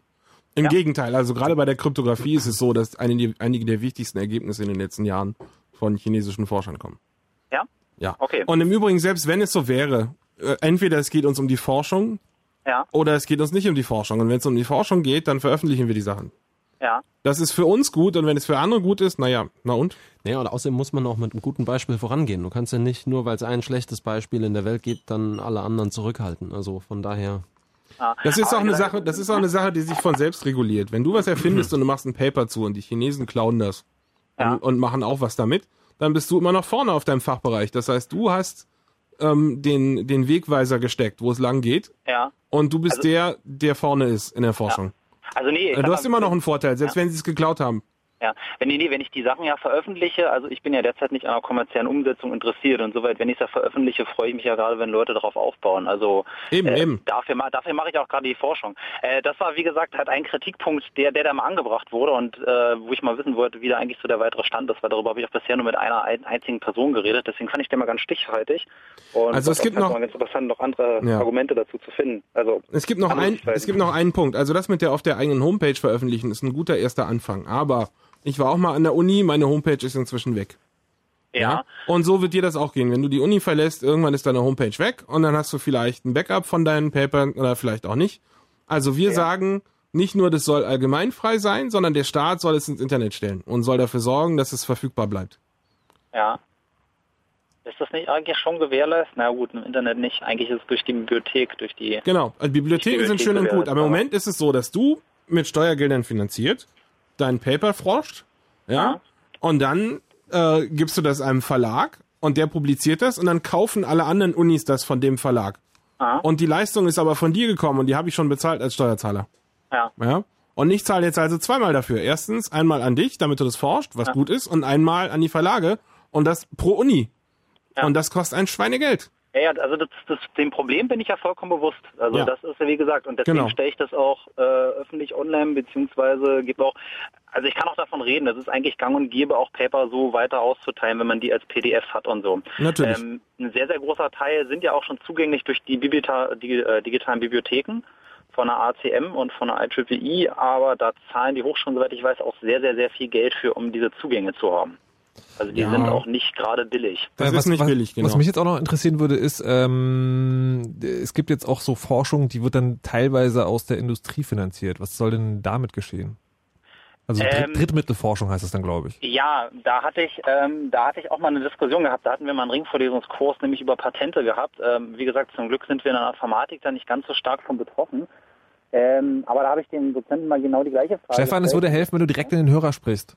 Oh, ist das besser? Ja, okay. jetzt ist besser. Äh, äh, da habe ich denen aber auch mal genau exakt nämlich diese Frage gestellt. Da habe ich gesagt, so, naja, also im Endeffekt, ich zahle ja dann für dieses Forschungsprojekt, ich zahle für den Anteil der Hochschule, die das macht. Ähm, warum soll dann das, was da rauskommt, dieses Patent halt nicht allgemein zur Verfügung stehen für alle anderen, weil alle haben ja schon dafür gezahlt. Ähm, da ist dann der Dozent, der von einem großen, äh, großen internationalen Maschinenbauer kommt, nicht wirklich drauf eingegangen. Also ich bin da, habe da eigentlich genau die gleiche Meinung. Also äh, wenn man da sagt, da wurde halt dann irgendwas erforscht und da halt halt Steuermittel drin sind, dann hat man es ja schon bereits bezahlt. Also ähm, also eine Sache kann man drüber also, nachdenken. Also man könnte ja sagen, Patente sind nicht generell schlecht, aber unser Land patentiert es, damit quasi andere Länder Lizenzgebühren zahlen müssen, wenn sie unsere Forschung brauchen. Also da könnte man von mir aus drüber reden. Aber, aber ich, dann, ich als Steuerzahler in dem Land, der das finanziert habe, sehe nicht ein, nochmal Lizenzgebühren zahlen zu müssen. Ja. Obwohl genau. wir dann wieder ja bei der gleichen Frage eigentlich fast wären wie bei der Forschung. Also warum sollte dann mit einer Forschung eine Abschottung der einzelnen Länder möglich sein, äh, Quatsch, bei den Patenten eine Abschottung der einzelnen Länder möglich sein, aber nicht bei der Forschung? Na, weil also man einen langen Weg, Sache einen langen Weg geht man immer in einzelnen Schritten. Und wir können jetzt hier nicht alles auf einmal umwerfen. aber, aber, ich finde, aber also langfristig bin ich persönlich auch der Meinung, dass wir Patente ganz abschaffen sollten. Aber also im Endeffekt, Endeffekt bin ich auch gegen Patente, weil also das ist zwar, das greift zwar ein bisschen weit, aber ich glaube zum Beispiel, das geht zwar auch dann jetzt von der Netzpolitik weg, aber eine Menge Bereiche, wo es Probleme gibt, zum Beispiel insbesondere der Gesundheitsbereich, da ist, sind Pharmapatente, glaube ich, ein Teil des Problems dass halt diese, dass Medikamentenpreise dann auch so hoch sind. Da muss man natürlich gucken, wie man das anders schützen könnte. Aber, ja, das liegt ähm, an anderen Sachen. Weil die, äh, ja, das ist ein Teil des Problems, würde ich sagen. Teil. Ja. Also nicht das komplete Problem. Da machen wir mal eine eigene Sendung zu. Ich wollte gerade sagen, also mit den Patenten äh, kommen wir dann äh, auch nicht weiter. Das ist, das ist ganz schön krass, so eine Thesen hier aufzustellen. Äh. Und dann schaffen wir in zwei Weil Stefan, ähm, letzte Frage ist sozusagen, ich glaube, dass diese ganze Diskussion um die Patenten also tatsächlich realpolitisch spannend ist, weil ich glaube, dass viel bei der Uni ja mittlerweile auch finanziert wird über Drittmittel quasi. Und wenn man sagt, es gibt gar keine Patente mehr, zumindest in unserem Land nicht, dann gehen die halt woanders hin oder das Geld bricht weg. Und da müsste man echt nochmal sagen, also wahrscheinlich den ganzen Bildungsapparat dann irgendwie einmal umbauen. Das stimmt halt gerade nicht. Aber zum sehr, sehr großen Teil nicht. Also wie gesagt, gerade ich so als Informatiker und im Softwarebereich, da gibt es nun in Europa keine Patente. Das wird alles über das Urheber, also zum allergrößten Teil alles über das Urheberrecht gemacht.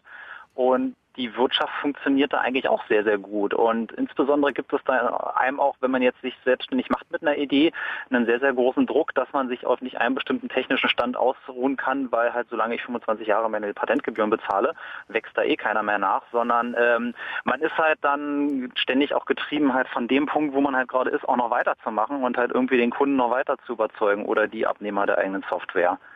Also ich würde sagen, Patente, also Machen wir mal eine eigene Sendung für. ja. okay. Das ist ein größeres Thema. Stefan, aber vielen Dank auf jeden Fall. Ja, bitte. Bis dahin, tschüss. So, ihr könnt weiterhin anrufen, 0331 70 97 110. Und wir sind jetzt bei den Patenten angekommen. Was kommt als nächstes? Ja, wir haben noch äh, 19. Nein, also die nächste These geht um private Daten. Und da geht es darum, dass man dem Staat eine Datensparsamkeitsregelung auferlegt. Und natürlich auch den Firmen. Ja, für die Firmen haben wir dann ein Konzept namens Datenbrief. Das haben wir schon an anderer Stelle erklärt, wie das funktionieren soll. Aber wir möchten gern dafür sorgen, dass sowohl der Staat als auch Firmen keinen Grund haben, Daten über mich zu sammeln, die sie nicht brauchen. Und wenn sie sie haben, möchten wir aktiv Anreiz schaffen, dass die Daten nicht gespeichert werden. Er definiere Daten, die sie nicht brauchen. Also wie unterscheiden die sich von Daten, die sie brauchen? Na, also ein Beispiel dafür wäre, dass wir einen Personalausweis haben. Das sind jetzt nicht nur Daten, aber so als anschauliches Beispiel. Wir haben einen Personalausweis. Die Briten haben keinen. Wusstest du das? Äh, ja, das ist das. Die Amerikaner haben auch keinen. Ich habe mir, ich habe damals äh, dort gemerkt, dass die, dass da sehr viel Aufregung war, als sie einen einführen wollten. Genau, die wollen seit 30 Jahren einen einführen. Und sie brauchen ihn einfach bis heute nicht. Und das Schöne ist ja, als Deutscher denkt man so, naja, Personalausweis gab es schon immer, wird schon irgendwie seine Berechtigung haben. Warum brauchen wir denn keinen Personalausweis? Weißt du eigentlich, warum wir keinen Fingerabdruck im Personalausweis haben? Nein. Wir hatten mal einen bei den Nazis und die Alliierten haben das abgeschafft, weil sie gesagt haben, das ist unwürdig. Oh. Oh, und jetzt haben wir wieder einen. Toll, ne? Aber trotzdem, warum braucht es keinen äh, Personalausweis? Also ich meine, Na, weil du kannst auch ohne ihn überleben. Und es ist nicht so, dass die da weniger Strafverfolgung hätten oder mehr Kriminalität. Ja, oder dass da die Banken weniger Schrottanleihen kaufen. Ich meine, die ganzen Probleme, mit denen wir tatsächlich zu kämpfen haben, die haben alle ähm, wenig damit zu tun, ob ich einen Personalausweis habe oder nicht. Aber andererseits sozusagen ist, macht der Personalausweis auch viele Dinge einfacher. Also wenn ich irgendwo nachweisen will, ich bin's, kann ich einfach vorzeigen und das glaubt mir auch jeder. Wie soll das denn dann, wenn es keinen Personalausweis gibt, geklärt werden? Na, du hast ja immer noch einen Pass. Wie? Wenn du es wirklich nachweisen willst, kannst du auch deinen Pass nehmen. Okay, da verstehe ich jetzt aber den Unterschied nicht. Also warum sozusagen... ja, warum haben wir denn Personalausweis und einen Pass? Naja, weil, man den, blöde, weil der Personalausweis so klein und praktisch zum Rumtragen ist und ah. beim Pass kann man reinstempeln. ja, tatsächlich. Aha. Und okay, die also Gesundheitskarte, wie ist der mit der Gesundheitskarte? Nee, Warum äh, haben wir denn Gesundheitskarten? Ja? Ich meine, es gibt so viele Beispiele, die vielleicht alle nicht offensichtlich sind. Oder, oder die Mautdaten. Warum müssen wir denn Mautdaten aufheben von, von LKWs, die irgendwo langfahren? Brauchen wir das? Nee. Na ja, doch, die fallen um die aber Verke an. Verkehrsflusskontrolle. Ja, Bull, Bullshit, wenn ich das mal sagen darf. Nein, wir sammeln an allen Orten und Enden irgendwelche Daten, die wir nicht wirklich brauchen, weil ja. es nämlich einfacher ist, Daten zu sammeln, als vorher drüber nachzudenken, ob man sie eigentlich braucht oder nicht. Und das soll in Zukunft dann geschehen. Vorher in Zukunft soll es ein, ein richtiges Gebot der Datensparsamkeit geben, das der Staat begründen muss. Und zwar nicht nur Larifari, ja, das ist besser für die Strafverfolgung, sondern tatsächlich handfest begründen, und zwar mit vorliegenden Zahlen und Untersuchungen, dass dieses Datum tatsächlich nützlich ist und hilft und dann muss immer noch abgewogen werden, ob der Schaden, der entsteht dadurch, dass es gesammelt wird, äh, den Nutzen nicht übersteigt. Und erst dann darf das Datum gesammelt werden. Wir möchten gern eine Bürokratie schaffen, an der Stelle. wow, die ist, diesen Satz nochmal vom Cast genau, gehört. Die ist, die ist aufwendig und widerlich und eklig macht, mehr Daten zu speichern, als du brauchst. Es ist derzeit ein Problem, dass es quasi billiger ist, die Daten einfach zu sammeln. Aber als, natürlich, als Überlegung überhaupt nichts. Als Überlegung anzustellen, irgendwie, wozu brauche ich die eigentlich? Na klar. Das ist auch eins der Hauptprobleme. Du hörst doch immer, dass die Leute Probleme haben, Datenbanken zusammenzuführen. Das, was sie na, halt. Na, überleg doch mal, was heißt denn das? Die Leute haben Datenbanken, die ja. sie nicht zusammengeführt haben. Das heißt, sie wollen jetzt Verbindungen schaffen, an die sie nicht gedacht haben, als sie die Daten gesammelt haben. Das heißt, sie haben die Daten gesammelt, bevor sie wussten, dass sie sie dafür brauchen. Hm. Vielleicht brauchen sie sie für was anderes. In manchen Fällen mag das stimmen. In vielen Fällen heißt es aber einfach, boah, wir haben die Daten, dann sammeln wir sie halt wenn man so mal dabei ist. Ähm, André findet das auch nicht toll und hat hier angerufen. Hallo André. Ja, dann erzähl mal. Jo, hallo Fritz-Team, hallo Fefe. Ähm, hallo Gast, den ich jetzt gerade nicht mehr so in Erinnerung habe. Daniel. Ähm, es geht mir ganz vor allem darum, wenn der Staat schon so viel Daten hat, und der hat ja ganz verdammt viele Daten über mich, warum muss ich dann jedes Mal, wenn ich irgendwas beantrage, ganz viel in irgendwelche Papierbögen einfüllen? Und selbst wenn ich das online mache, muss ich ganz viel selber ausfüllen. Und es geht ja noch weiter. Warum muss ich, wenn ich sowas beantrage, dann noch meinen Eltern zum Beispiel beim Unterhalt, äh, was in die Hand geben, was die dann wiederum deren Chef in die Hand geben, was der dann ausfüllen muss. Warum kann nicht wenigstens ein Nutzen draus gezogen werden? Also das ist so eine Sache, die, die weil die doof sind. ja, aber aber das ist gut so. Das ist eine These, die ich seit einigen Jahren äußere. Unser bester Schutz vor dem Unterdrückungsstaat ist die Inkompetenz der Unterdrücker kann man öfter mal auf deinem Blog lesen, ja. Aber ähm, ich, ich, möchte trotzdem irgendwo an der Stelle, ich meine, Sie haben doch so viele Verbindungen. Es muss doch aber möglich sein, dann für uns einen Nutzen rauszuziehen. Also das, das, das will mir nicht in den Kopf. Das kann man auch nicht einfach so abtun, weil Sie doof sind. Es, es, ich finde, es sollte auch eine These sein, dass ähm, ja eben dass aus diesen ganzen Geschichten, die der Staat ohnehin erhoben hat, ein Nutzen für den Bürger äh, gezogen werden muss. Und zwar ein fühlbarer. Ich meine, man kann ja mit dem, dem Messias ähm, Bullshit-Bingo weitermachen und kann sagen, ähm, mach doch mal irgendwelche, irgendwelche Thesen, die sagen, es muss ein fühlbarer Nutzen für den Bürger dabei herauskommen. Das äh, passiert aber nicht. Also ich meine, pass mal auf, wir, wir, versuchen jetzt mal so eine These zu Weil formulieren. Ich, ich möchte, wir ich möchte, gern, eine, ich möchte ja. kurz eine Zwischenfrage stellen und zwar ist es, plädierst du dafür, dass was Fefe gerade gesagt hat, also Daten dürfen nur dann gesammelt werden, wenn sie einen praktischen Nutzen haben oder plädierst du dafür, die sollen ruhig Daten sammeln, aber dann sollen sie wenigstens was ordentliches draus bauen? Nein, ich bin eigentlich sogar für beides. Ich meine, der Staat ja, das geht, braucht nee, ja die das, Daten. das geht nicht. Beides ja, geht nicht.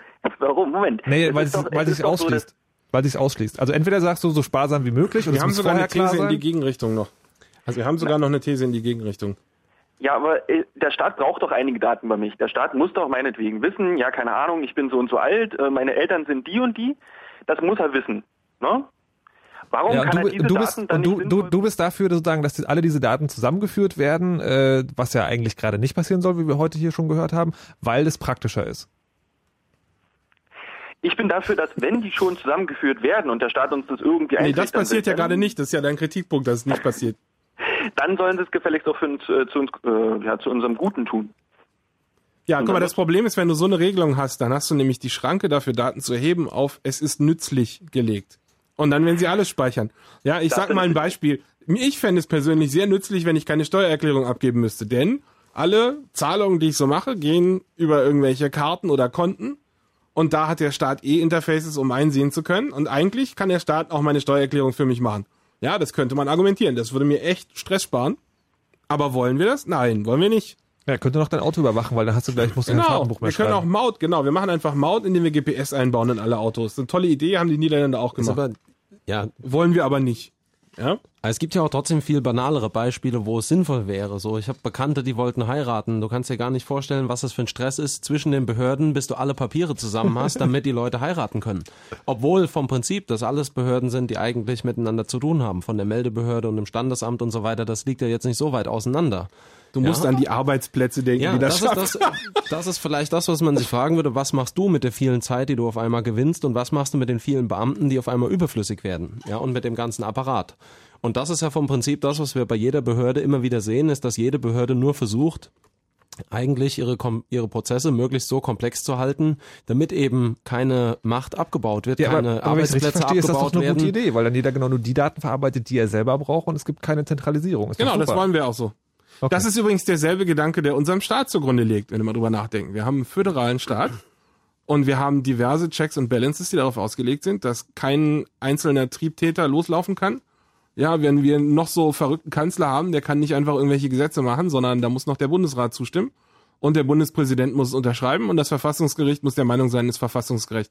Also und diese Art von Verteilung ist die Grundidee von eigentlich allen machthabenden demokratischen Strukturen und das sollen wir auch für Daten haben. Ich fasse mal zusammen. André hätte es gerne ein bisschen bequemer, ist dafür auch sozusagen bereit, äh, das ein bisschen aufzugeben mit den Datensammeln. Aber ihr sagt, nee, nur so wenig Daten wie möglich und es vorher soll gewusst werden. Dafür nehmen wir auch in Kauf, dass es sozusagen genauso unbequem ist wie jetzt, beziehungsweise vielleicht auch noch ein bisschen aufwendiger wird. Weil wir gerade, ich, also irgendwie die Zeit läuft uns jetzt schon davon und wir sind noch nicht mal bei These 6 oder so. Ähm, weil wir aber gerade über den Personalausweis gesprochen haben, würde ich gerne den Patrick nochmal dazu holen, der halt Erfahrungen damit hat, steht hier. Patrick, hallo. Ja, grüß dich. Was willst du uns über den Personalausweis erzählen? Ja, also ich bin einfach nur, also ich habe mir einen Bart wachsen lassen. Ein was? Ein Bart? Ein Bart wachsen lassen, ja. Ein Also, Bart? ja, ich bin, also ich hatte vorher keine Gesichtsbehaarung und dann bin ich mit Gesichtsbehaarung über die Grenze gefahren. Nach Tschechien. Das macht man auch nicht. Okay. So, da habe ich Gesichtsbehaarung gehabt und dann ähm, waren die deutschen Zöllner und gesagt, das sind sie ja nicht. Ein Personalausweis. So, ich so, ja klar bin ich das. Und dann ähm, meinte der tschechische ähm, Grenzbeamte, ja, also der, der konnte dann halt auch Tschechisch und ähm, der hat dann gemeint, ja, dann müssen sie sich jetzt rasieren und hat das aber als Chef halt äh, gesagt, ja. Wir Und, haben mal so äh, einen Scherz intern gehabt im CCC und haben gesagt, Ja, wir lassen uns und- einen Biometriebart wachsen. Ja, genau. Also du hast jetzt einen Biometriebart. Also ich hatte einen Bart, ja, und äh, damit hätten die mich, die deutschen Zöllner hätten mich niemals nicht über die Grenze laufen lassen. So, und ähm, zweite Sache ist halt die, mein Bruder, der, der hat halt diesen Bio ähm, ähm, Pass beantragen müssen, weil er nach Amerika gefahren ist. Und die waren halt mit dem Biometriebild nicht zufrieden. Und dann haben die das halt so lange gedreht, äh, also erstmal erstmal ist er halt zum Fotografen hin und hat gesagt, ja, das Bild ist nicht okay. Dann haben die noch ein Bild gemacht und dann war es dem äh, Fotografen egal. Das wird dann gefotoshoppt, ja, das ist bei unseren Pässen genauso. Genau, dann wurde ja. das gefotoshoppt und dann, dann war das okay und dann ist das Photoshop-Bild ist in den äh, Das Ist in den Pass gekommen. Es Ja. gibt Leute, die sind einfach nicht kompatibel. Ja, aber Ja. ist doch dann wieder ein super Das Argument für. Fingerabdrücke, Venenmuster, Ja, nein, nein, nein, nein, nein. Das ist wieso ein nicht? Argument dafür, dass du dieses Bild nicht brauchst. Denn wenn du es bräuchtest, wärst du an der Stelle mit Photoshop nicht weitergekommen. Ja? Hier greift also unsere These, private Daten schützen. Das sind Daten, die sie nicht brauchen. Ja, Datensparsamkeit sagt, dürfen sie nicht erheben. Fertig. Genau das Ja, meinen wir genau. damit. Ja, das ist auch nichts anderes als ich sage, oder? Genau. Wir sind uns alle einig. Was für eine langweilige Sendung. Nimm noch mal ein paar Querulanten rein hier. Alles klar, gut. Äh, danke, Patrick. Auf jeden Fall super Geschichte. Die wird bestimmt in die Annalen eingehen. Und ähm, ja, Querulanten. Also du meinst Leute, die nicht deiner Meinung sind? Ah, na, so weit würde ich jetzt nicht gehen. Na gut, wenn ihr euch jetzt auf irgendeine Art und Weise angesprochen fühlt, gilt folgendes. Eure Meinung jetzt anrufen. 0331 70 97 110. Haben wir Anonymität und Whistleblower. Haben wir noch. Leute! Jetzt kommen die Thesen. Wenn das verdammte rote Licht an ist, ist das Mikrofon offen. Ja, na und? Ist Das das, geht- jetzt geheim gewesen oder was? Ne, weiß ich ja nicht. Aber Nö. ihr, ihr tut Nein, immer nein, so. Nein, nein. Na, wir sind, wir, eine das ist doch, anonyme hör Aussage. mal, das ist doch hier Teil unseres Jobs, oder? So, So ein bisschen so zu tun, als wir verplanen. aufzubauen. Verstehe. Okay. Also, Ähm, jetzt ist der Jochen wir da. haben schon gesagt. Jochen, Jochen. Jochen, Jochen fordert das unreglementierte Internet. Bist du ein Querulant, Jochen? Guten Morgen.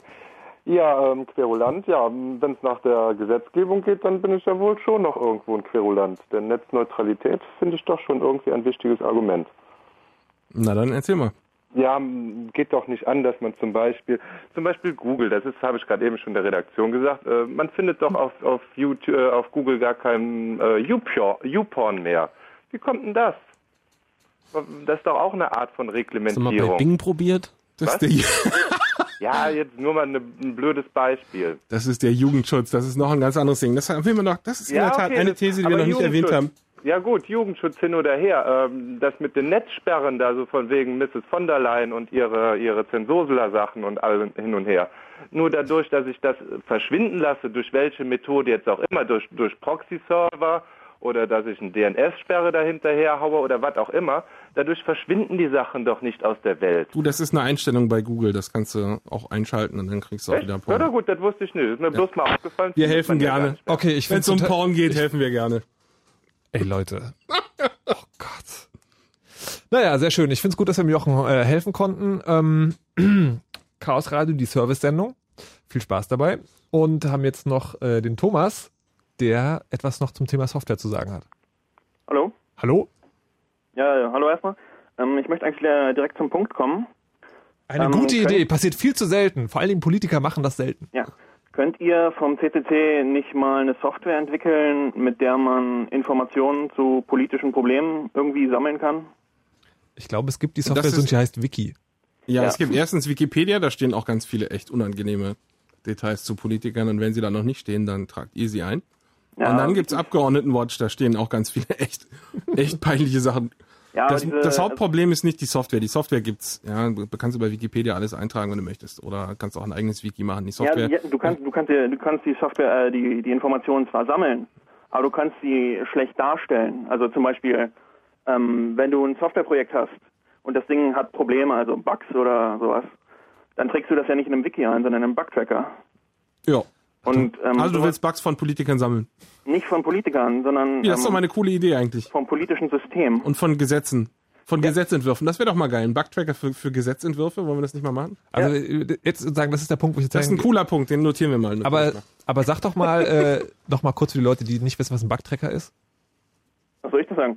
Ja, es ist halt ein, ein ein System, ein Software-System, wo man halt konkrete Informationen über Probleme in Systemen an zentraler Stelle sammeln kann. Und das zeigt dann automatisiert auch an, sozusagen hier Pro Komponente bla bla bla hat Problem mit Komponente bla bla bla. Ja, genau. Und man kann die auch halt filtern nach Priorität und, und so weiter. Und man kann halt Analyse an zentraler Stelle sammeln. Da könnte man dann gleich noch einen Valomaten draufsetzen. Ja, ich weiß nicht, aber ich meine, Nee, eigentlich kannst du Gesetze automatisiert durchfallen lassen, wenn sie mehr als n Bugs haben. aber jetzt mal ernsthaft. Also ihr vom CCC habt ja eine Menge politische Probleme ähm, auf dem Radar. Aber es gibt ja noch eine ganze Menge andere politische Probleme, zum Beispiel Atomkraft oder Bürgerrechte, Frauenrechte und so weiter. Ich meine, die Informationen dazu sind äh, über tausende von Webseiten und Blogs verstreut und wenn man die wirklich mal versucht zu sammeln, dann, dann wird man wahnsinnig, weil, weil das so verstreut ist, dass das ist äh, unglaublich eigentlich. Und es wäre eigentlich, eigentlich mal schön, wenn man das an einer zentralen Stelle so sammeln könnte. Vom, Ja, vom aber- Prinzip geht das ja Richtung Open Government so, dass du eben äh, die Bürger mit einbeziehen kannst in Entscheidungsprozesse, den Bürgern ermöglicht Feedback zu geben zu bestimmten Dingen und also die Software dafür existiert in vielen Fällen natürlich noch nicht, aber das ist so, ich sag mal, die Bewegung, die in diese Richtung geht und die eben ermöglichen möchte, dass viel mehr Leute sich an diesen ganzen Prozessen beteiligen. Und das ist natürlich sicherlich sinnvoll. Ja, von Open Governance möchte ich gar nicht nochmal reden. Es geht eigentlich erstmal nur darum, Informationen überhaupt zu sammeln. Was, was man damit macht, das ist, das ist Du ja willst- schon der zweite Du Schritt. willst eine praktische Lösung, aber ähm, äh, der Redakteur hat dich eingetragen, du seist in der Softwarebranche tätig. Warum schreibst du diese Software nicht? Ähm, der hat einen nicht überhört. Ach, Deswegen, nicht? Ich, bin, ich bin nicht in der Softwarebranche tätig. Oh, prima. Deswegen, das- sonst, sonst würde ich das ja gerne machen, aber mir fehlt halt das Geld dazu. Das Geld, okay. Nein, der Das gilt, Skill. Na, pass auf, Ach, dann der gehst du Skill. zum CCC und lässt dir das zeigen. Wir haben schöne Hackerspaces. Und da hängen Programmierer ab und dann kann man hingehen und sich das zeigen lassen. Also mal unabhängig davon, Verteiltheit von Daten wird gerne als Nachteil gesehen, aber es ist auch ein Vorteil, weil es nämlich das System weniger angreifbar macht. Wenn du eine zentrale Webseite hast, wo alle Daten sind, dann muss die, diese Webseite müssen die dann runterfahren und dann ist äh, deine ganze Bewegung entkernt. Aber wenn die Daten dezentral liegen, dann ist das schwieriger und deswegen ist auch der CCC eine dezentrale Vereinigung. Aber schick ist die Idee schon. Schick ist die Idee schon und ich finde auch, man sollte das tun. Software, Software zum, zum Sammeln und Verteilen von Daten, das ist im Grunde die Haupt- und Kernaufgabe von Informatik und überhaupt von Software. Thomas das hat die Idee gehabt, vielen Dank dafür. Genau. Wie viele Thesen haben wir jetzt noch übrig eigentlich? Ah, na, wir werden sie ja nicht alle verlesen. Wir haben nee, aber wie viele Thesen noch haben wir noch? zwei in dem, in dem Blog, den wir an, angefangen haben. Die, die skippen wir? Was? Nee, Moment, ganz Was? kurz sprechen wir die an. Okay, wir machen jetzt Nachrichten mit Wetter und Verkehr. Gut, und danach, danach sprechen wir die an und danach machen Alles wir klar. weiter. Alles klar.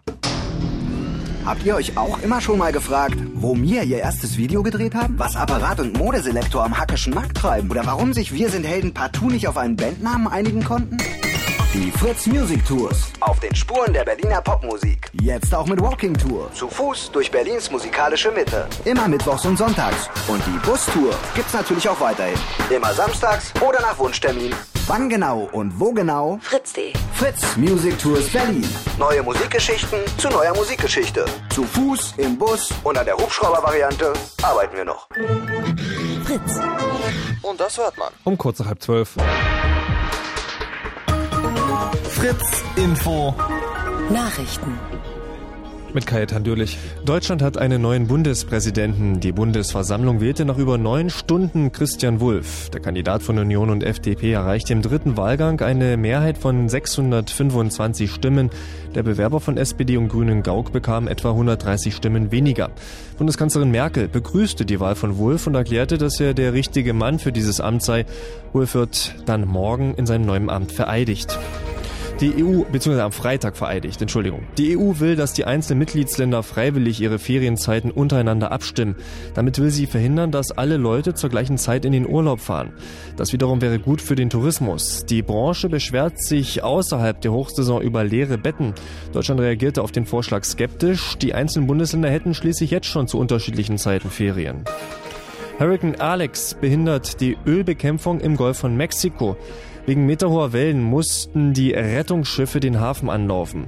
Das Abschöpfen und Abfackeln des Ölteppichs kam zum Stillstand. Die US-Regierung hat sich mittlerweile entschlossen, ausländische Hilfsangebote für die Ölbekämpfung anzunehmen. Es handelt sich um 22 Angebote aus zwölf Ländern. Deutschland ist bereit, unter anderem Barrieren zum Ölaufsaugen und technisches Personal zur Verfügung zu stellen. Sport. Beim Tennis Grand Slam, Turnier in Wimbledon ist Titelverteidiger Roger Federer im Viertelfinale überraschend ausgeschieden. Der sechsmalige Wimbledon-Sieger unterlag dem Tschechen Tomáš Berdych in vier Sätzen und erreichte damit erstmals seit 2002 nicht in der Runde die letzten acht. Wetter. Slam, ach egal. Wittenberge und Angermünde 17 Grad haben wir jetzt die aktuellen Temperaturen. Frankfurt, Neuruppin 19, Potsdam und Cottbus 21 und Berlin zwischen 18 und 22 Grad. Heute Nacht sind hier und da noch ein paar Wolken unterwegs, aber es bleibt meistens trocken. Die Temperaturen gehen heute bis auf 11 Grad runter. Morgen wird's wieder ziemlich schön, viel Sonne und wieder sehr, sehr äh, heiß draußen mit bis zu 30 Grad. Verkehr. Vorsicht, auf der A10 nördlicher Berliner Ring Richtung Dreieck Havelland zwischen Weißensee und dem Dreieck Pankow steht im Baustellenbereich ein kaputtes Auto. In der Gegenrichtung ist zwischen Kreuz Oranienburg und Birkenwerder die linke Spur dicht. A12 Berlin Richtung Frankfurt-Oder zwischen Müllrose und Frankfurt-Oder West, da gibt es Gefahr durch ein unbeleuchtetes Fahrzeug auf der rechten Spur. Da bitte also ganz besonders vorsichtig fahren. A20 Kreuz Uckermark Richtung Rostock zwischen Prenzlau Ost und Pasewalk Süd sind in beiden Richtungen Tiere auf der Fahrbahn unterwegs und das besonders in der Höhe Parkplatz Klockow Ost. Und das war's. Und wie sagt man das jetzt richtig? Äh, Kannst du Grand, Sl- Grand, ich kann das, wenn man das dann liest, Grand, Grand Slam. Grand Slam, ist das peinlich. Gott, ist das peinlich. Fritz ist eine Produktion des RBB. Und wenn im Radio 103,1, dann Fritz in der Prignitz.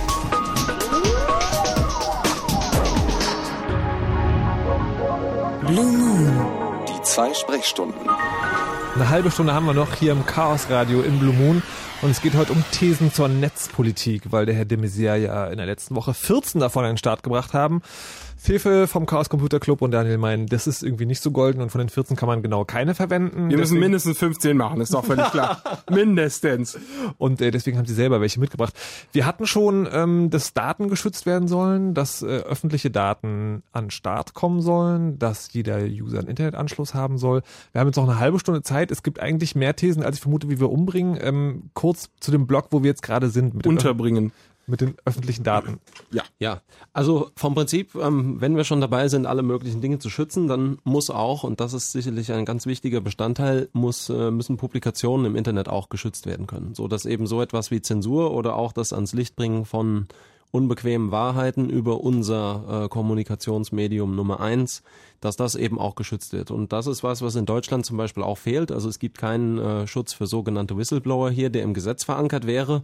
Es gibt zwar ähm, umgekehrt den Schutz für Journalisten und die Möglichkeit, dass Journalisten ihre Quellen schützen können und dann eben dazu was publizieren. Aber es gibt keinen Schutz gesetzlich verankert für die Menschen, die eben etwas ans Licht bringen können. Das knüpft ja auch ein bisschen an an das, was der Anrufer eben, ähm, ähm, ich habe den Namen vergessen, gesagt hatte, nämlich, dass wir die Möglichkeit haben müssen, Bugs in der Gesellschaft zu tracken oder gewisse Missstände aufzudecken.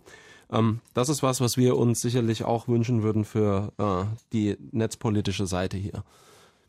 Das heißt, es geht jetzt aber darum, dass die Leute geschützt werden, diese Informationen ins Netz bringen, nicht die Informationen im Netz selber. Genau. Also stell genau. dir vor, du bist Oberst Klein und du hast gerade Nee, das ist, das ist mir schon klar. Das hört sich nur am Anfang so an, als ob sozusagen jede Information, die einmal im das Netz gelandet, gelandet ist, dann auch dort bleiben darf. Na, das, das ist ja im Moment auch zusammen schon so. miteinander.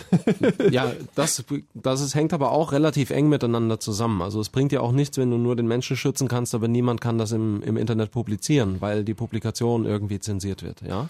Das sind zwei Punkte, die relativ eng miteinander verknüpft sind. Also finde ich auch noch ein Problemfeld, dass man dann sagen kann, ja gut, aber ich möchte vielleicht Daten, die über mich ins Netz kommen, dann doch wieder löschen. Und dann ist die Frage, wo verläuft die Grenze? Dank aber das führt zu weit. Ja. Wir haben noch ganz viele andere Thesen. Genau, relativ eng damit zusammenhängt natürlich, und das ist eigentlich ein sehr wichtiger Punkt, ja, das Recht auf Anonymität. Das hat auch im täglichen Alltag eigentlich jeder. Das heißt, ich kann meine Meinung kundtun, ich kann mich mit Leuten austauschen, ohne dass ich diesen Leuten meinen Namen verraten muss, ohne dass ein Provider gibt, der mir diese, diesen Austausch ermöglicht und der ähm, dazu Verkehrsdaten von mir ähm, vorhält. Und genau das muss eigentlich auch für das fürs Internet gelten. Gerade noch mehr als für jedes andere Medium, weil das Internet eben auch global ermöglicht, dass Menschen sich untereinander austauschen. Und die demokratischen Prozesse darüber sehr stark gefördert werden. Das heißt, ähm, zum einen muss ein Recht auf Anonymität verankert werden und zum anderen muss auch verankert werden, dass eben Leute, die Anonymitätsdienste, wie das mit dem Tor-Netzwerk zum Beispiel ja gegeben ist, anbieten, dass diese Leute auch vor Repressalien durch den Staat geschützt werden. Definiere mal Repressalien. Naja, also weil das, das finde ich bei dem Tor-Netzwerk halt immer spannend. Ähm, äh, als eine Hausdurchsuchung war irgendwie das größte Problem. Ja, Wenn du eine Tor-Exit-Not betreibst, dann ist die Wahrscheinlichkeit recht hoch im Moment in Deutschland, dass du eines Tages Besuch von der Polizei erhältst und die bei dir alles, was irgendwie entfernt nach Computern aussieht, raustragen. Was vom Prinzip ja schon zeigt, wie wenig überhaupt dieses ganze Vorgehen angepasst ist an die Realität. Wenn jemand einen Tor-Node betreibt, dann steht er nicht bei ihm im Wohnzimmer in der Regel und es bringt überhaupt nichts, die Wohnung zu durchsuchen und dort alle Computer mitzunehmen. Also das ist ja schon was, wo, wo die Realität vollkommen entkoppelt ist irgendwie von dem, wie man von staatlicher Seite da vorgeht. Aber es geht auch um Dinge wie Haftung und e, oder den Haftungsausschluss eigentlich und eben das, das Recht, einen Anonymisierungsdienst anzubieten, ohne dafür haftbar zu sein, was mit diesem Anonymisierungsdienst dann im Endeffekt gemacht wird durch Dritte. Also das wir haben ja schon eine Sendung gehabt über WLAN gerade. Und das geht in dieselbe Richtung natürlich. Im Grunde möchten wir nicht, dass Leute belangt werden, weil sie ein offenes WLAN betreiben. Im Gegenteil, das sind Helden. Ja, denn die geben mir Internet, wenn ich verreist bin. okay. So, weiter geht's. Genau, so, der nächste Komplex, da geht es erstens um den Urheberrechtsschutz. Wir finden nämlich, der ist im Moment viel zu sehr ausgeufert. Im Moment ist es so, dass Leute regelmäßig äh, von Abmahnungen und irgendwelchen Vereinen, Abmahnvereinen belästigt werden und dass da Strafen angedroht werden und die Musikindustrie da mit Fantasiezahlen operiert, äh, dass eine existenzielle Bedrohung für die Einzelnen daraus entsteht. Und deswegen finden wir, das muss mal entkernt und saniert werden und äh, finden unter anderem, dass da eine Bagatellgrenze eingeführt gehört, wenn irgendwelche Privatleute eine Urheberrechtsverletzung machen und da keinen irgendwie kommerziellen Hintergrund hatten und keinen Vorteil daraus gezogen haben, dann ist einfach mal äh, irgendwie, dann wird das nicht verfolgt. Also wir finden die Zahlen, die da hantiert werden, die sollten mal auf eine faktische Basis gestellt werden und wir brauchen sowas wie eine Bagatellgrenze in der Strafverfolgung Und wir können eigentlich auch noch über ein paar andere Sachen nachdenken, aber das ist eine eigene Sendung. Also das heißt immer muss jedenfalls re Das ist ja sogar noch viel schlimmer. Das hatten ja einige Publikationen auch auf WikiLeaks zum Beispiel gezeigt, dass aus diesem ganzen Urheberrechtsschutz und Abmahnen Wahn äh, eigentlich ein Geschäftsmodell gemacht wird und dass es mittlerweile ja lukrativer zu scheinen scheint, ähm, äh, zu sein scheint, äh, dass man eben jemanden verfolgt wegen einer Urheberrechtsverletzung, als überhaupt das Material, was man verkaufen möchte, eben zu verkaufen. Und das ist ja schon vollkommen pervers an sich. Genau, also wir finden Urheberrechtsschutz gehört revolutioniert, das muss mal komplett neu gemacht werden. Ihr nehmt aber sozusagen auch in Kauf, dass es, also da steckt schon noch so ein bisschen die politische Forderung dahinter, ähm, dass Urheberrechtsschutz für Privatleute eigentlich Unsinn ist und ihr denkt, das soll wirklich einfach jeder haben, was er will. Na, ganz so nicht. Aber wenn ich mir eine MP3 runterziehe, Mhm. dann finde ich, dass äh, der, der ähm, Aufwand für die Verfolgung übersteigt die, den Gewinn für die Gesellschaft durch die Verfolgung um ein Vielfaches. Und da muss irgendwo eine Grenze gezogen werden. Und also wenn jetzt jemand erwischt wird und der hat irgendwie äh, zwei Terabyte MP3s dabei, Mhm. äh, dann ist die Grenze überschritten. Aber wenn jemand irgendwie mit einem MP3-Player rumläuft und da sind irgendwie ein paar Songs drauf, die er sich kopiert hat, naja, mein Gott, na und. Ja. Okay, wäre auch spannend, wo man diese Grenze dann zieht. Jetzt, Genau, das ist eine äh, andere Frage. Jetzt würde ich gerne noch mal kurz den Andreas dazu nehmen, weil das passiert nämlich viel zu selten. Er hat äh, Erfahrung mit Internetzensur im Ausland. Hallo Andreas. Ja, hi. Was genau Schön, ist dir denn passiert? Ähm, ja, passiert, also kurz, kurz den Hintergrund. Ich bin, bin Servicetechniker und bin eigentlich 80 Prozent des Jahres nicht in Deutschland, sondern ja in China, Russland, Japan und solchen Geschichten. Die ganz freien Länder. Ja, genau. Also in, in China ist zum Beispiel Folgendes passiert. Ich sitze ganz normal im Hotel, Internet ist gratis, alles schön und gut. Wikipedia funktioniert einfach nicht. Es hat damals nicht funktioniert. Das ist schon ein paar Jahre her. Es kam einfach eine, eine Blank-Seite. eine Naja, das Seite. haben wir ja auch manchmal. Ja, ja, das, das ist okay. Und, und einfach, ich möchte einfach nur so ein bisschen erzählen, was und letztens, letzte Woche in Italien bin ich auf so eine sogenannte Stoppseite gestoßen. Da kommt dann irgendwie ein offizielles Logo von der Polizei und sagt, hier, da dürfen Sie nicht drauf. Cool, was war denn das, wo du hin wolltest?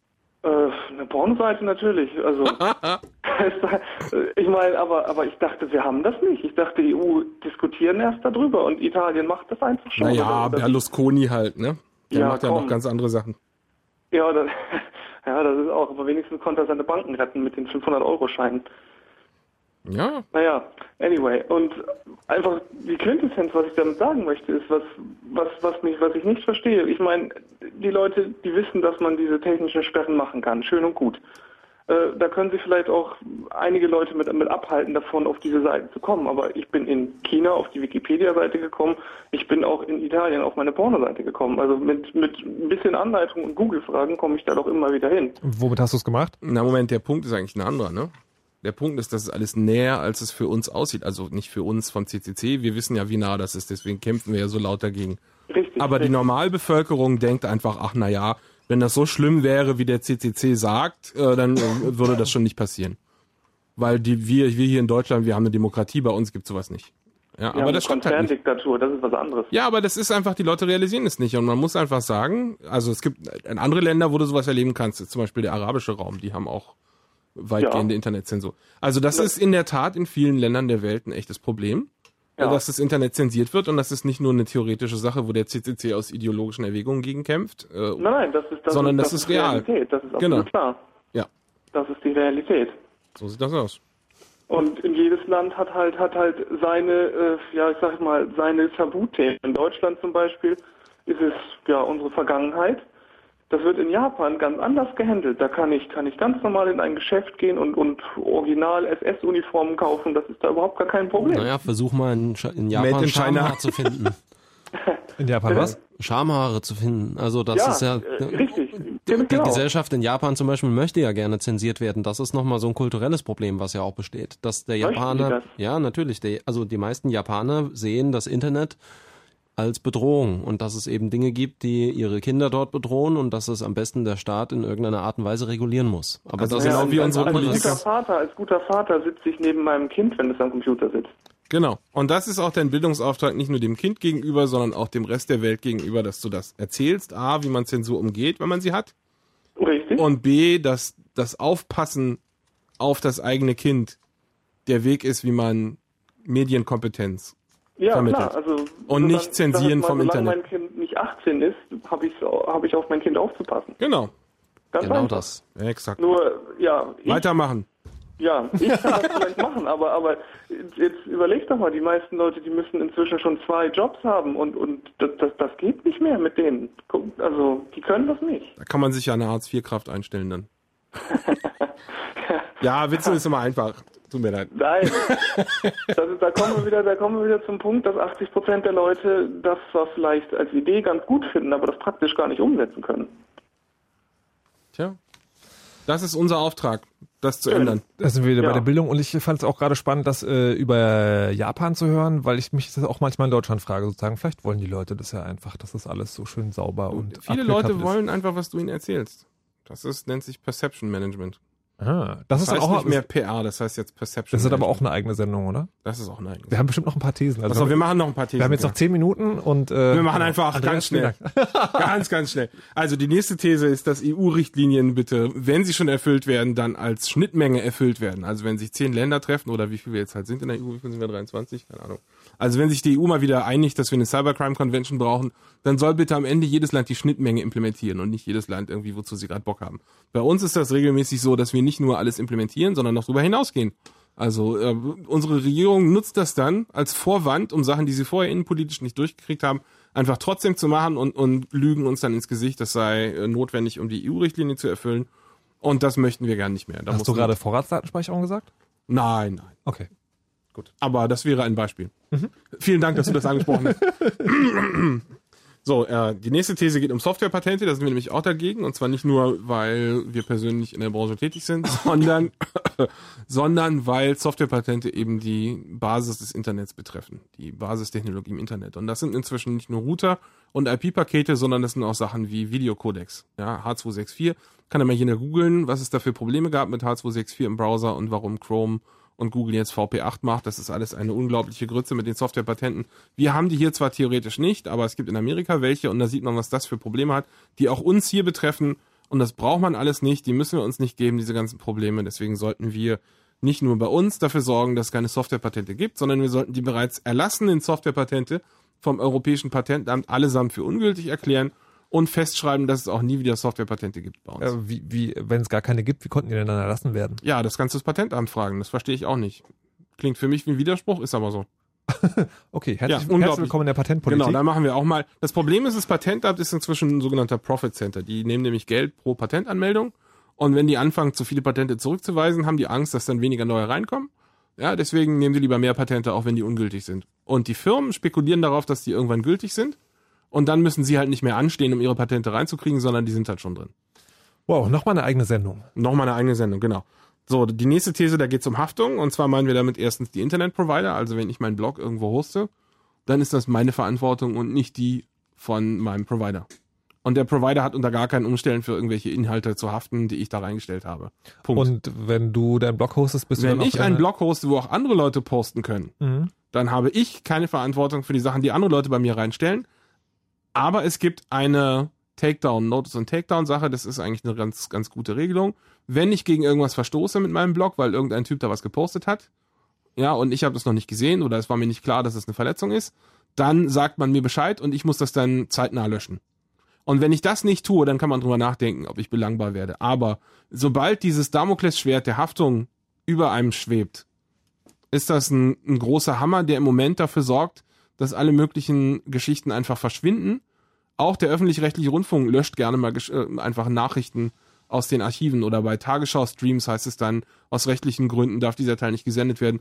Oder wenn Panorama mal wieder einen Beitrag gemacht hat, der übers Ziel hinausgeschossen ist, dann kommt die große Haftungskeule und dann rechnet sich eben NDR aus, naja, es ist jetzt billiger, das erstmal rauszunehmen und später kann man es ja wieder reinstellen. Aber das später wieder reinstellen gibt's halt nicht mehr, wenn wir auf sieben Tage limitieren.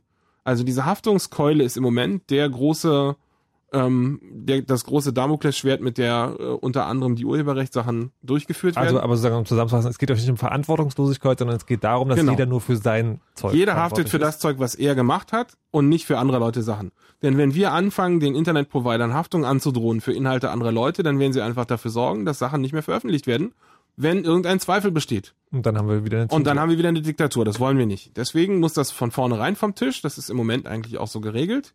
Aber wir möchten gerne, dass es so bleibt. Deswegen sagen wir das nochmal extra. So, jetzt haben wir eigentlich nur noch zwei Thesen, die uns wirklich wichtig waren. Wir haben nämlich die Rundfunkräte. Und zwar ist da der Punkt, dass der öffentlich-rechtliche Rundfunk eine Quelle ist für Daten. Ja, wir haben auf der einen Seite natürlich die privatwirtschaftlichen äh, Verlage, die uns Zeitungen wie sagen wir, den Spiegel oder Tagesspiegel oder was weiß ich äh, publizieren. Da können wir unsere Daten herbeziehen. Oder wir können zum öffentlich-rechtlichen Rundfunk gehen und der hat im Moment den Auftrag, uns äh, zu informieren. Und zwar unabhängig. Aber das hilft ja nicht, wenn ich eine Woche im Urlaub bin und während der Woche kann ich das nicht abrufen, weil es nämlich einen Filter auf das Land gibt. Und wenn ich zurückkomme, ist es nicht mehr im Archiv. Also, also wir finden. Die sieben Tage ist nur tagesaktuell. Das ist also die, die Verweildauer, so heißt es so schön, ist ein Jahr. Ja, das hängt vom Inhalt ab. Ja, ja, genau, das hängt vom Inhalt ab. Genau, aber das ist doch scheiße. Und warum überhaupt ja. auch nur ein Jahr? Also warum wird das überhaupt begrenzt in Zeiten, in denen wir eigentlich speichern können, ohne dass uns der Platz ausgeht. Also ist ja, ja nicht weil so. Ne, das liegt ja nicht daran, an Technik gegeben, es liegt ja daran, dass es gewisse Leute gibt, die sagen, der öffentlich-rechtliche Rundfunk hat im Netz nichts zu suchen. Also genau. jetzt grob ja, zusammengefasst. Nein, aber da, das ist doch eine vollkommen unsinnige Argumentation. Ich bezahle doch mit meinen Steuergeldern, dass es diesen öffentlichen. Öffentlich-rechtlichen Rundfunk gibt. Genau. Und ich bin doch heute äh, kein Konsument mehr, der mit seinem Weltempfänger zu Hause sitzt, sondern ich bin jemand, der primär das Internet benutzt. Und das ist doch eigentlich, wenn ich möchte, dass es diesen Rundfunk gibt, den öffentlich-rechtlichen, dann doch im Internet. Alles weitere können wir von mir aus drüber reden, ob wir das noch brauchen in Zukunft. Naja, bis auf Radio, da brauchen wir ja. zumindest am letzten Mittwoch im Monat ähm, wollte mindestens einen sagen. Sender in Berlin. Aber abgesehen davon, wenn ich dafür bezahle, dass diese Inhalte gemacht werden und dass sie vorliegen, die liegen ja auch digital vor, dann möchte ich bitte, dass mit meinen Geldern auch dafür gesorgt wird, dass die für immer abrufbar sind. Ja, also wenn irgendwie ein Blitz einschlägt und ein Erdbeben das Archiv frisst, okay, da kann man drüber reden. Ja, aber es soll jeder irgendwie vertretbare Aufwand äh, getrieben werden, damit das im Internet verfügbar ist und bleibt. Was haltet ihr von der Idee, äh, dass man, dass der öffentlich-rechtliche Rundfunk alle seine Inhalte unter eine Creative Commons Lizenz stellt und damit quasi so eine Art Cloud-basierte Verteilung seiner Wunderbar. Inhalte macht? Du, wir haben ja darauf, ja, das, das folgt ja aus dem anderen Ding, was wir gesagt haben. Sachen, die mit Steuergeldern finanziert werden. Ja. Gut, das ist jetzt keine Steuergelder, aber mit öffentlichen Mitteln. Wird's ja dann bald. Genau, das ist ja auch bald, äh, sind automatisch allgemeinfrei. Ja, das finde ich auch nach wie vor. Das finde ich auch. Und das gilt auch für Rundfunk natürlich. Und die Sachen ja. sollen alle im Internet sein und bleiben. Und dazu gehört eben nicht nur, dass die Daten alle da sein sollen, sondern auch, dass wir uns an den, den Auftrag erinnern sollen von dem öffentlich-rechtlichen Rundfunk und dass das Programm eben nicht wie im Moment von irgendwelchen Rundfunkräten überwacht wird, wo irgendwelche Leute drin sitzen, die ich nicht wählen kann, sondern die nach irgendwelchen Kriterien vergeben sind, völlig untransparent und wo im Grunde, also beim ZDF ist ja relativ offensichtlich gewesen, Klientelpolitik betrieben wird, sondern das soll tatsächlich unabhängig sein. Ja. So, das war zu den Rundfunkräten. Und die letzte Forderung, die sind wir auch schon fast am Ende, richtig? Was? Nein. Meinst, eine, eine haben wir noch. Eine meinst, haben wir, wir schaffen es noch? Eine haben wir noch, genau. IT-Großprojekte. Also wir hätten gerne dass IT-Großprojekte tatsächlich mit Sachverstand gemacht werden und nicht als Förderprogramm wie im Moment. Im Moment ist es so, wenn die Regierung irgendwelche IT-Großprojekte macht, wie zum Beispiel Mautbrücken, dass sie dann eben nicht danach gehen, was sinnvoll und umsetzbar ist, sondern dass sie das größtmögliche Projekt sich überlegen, dann irgendwas von Exportschlager faseln äh, und nicht danach gehen, ob das A sinnvoll, B bezahlbar und C eine Restwahrscheinlichkeit hat, dass es auch funktionieren kann. Und äh, nicht nur bei IT-Großprojekten, auch bei Gesetzen hätten wir gerne, dass die Regierung vorher mal einen Experten fragt und dann auch auf die hört. Äh, ja, es geht ja vor allem ums auf Hören. Es wird ja, ja, genug nach Experten gefragt. Das haben wir ja auch schon ein paar Mal jetzt gehabt in der Wir Sendung. werden auch immer wieder gern befragt übrigens, aber man hört nicht auf uns. Ja, genau. Und das du wolltest doch die Geschichte zu diesem Punkt erzählen, die ich jetzt wirklich gerne noch hören würde. Ich weiß nicht mehr. Hacker-Tools, genau. Hacker-Tools. Hacker-Tools. Ja. Das war genau so ein Ding. Da sind wir, also der CCC, ist praktisch als als äh, Sachverständiger vorgeladen worden in einen Bundestagsausschuss. Da ging es um das Hacker-Tool-Verbot und ich bin da hingegangen für den CCC. Und äh, wir wurden mit den Worten begrüßt. Äh, herzlich willkommen, meine Damen und Herren. Vielen Dank, dass Sie nochmal gekommen sind, nachdem wir Sie schon die letzten drei Male ignoriert haben. Und dann dachte ich so, äh, das ist jetzt ein Witz, oder? Aber genau so war es. Da waren, weiß nicht, zwölf Sachverständige. Alle haben unisono gesagt, dieses Gesetz ist scheiße, macht es nicht, ihr macht euch lächerlich, alle lachen über euch und ihr werdet unsere Industrie kaputt machen.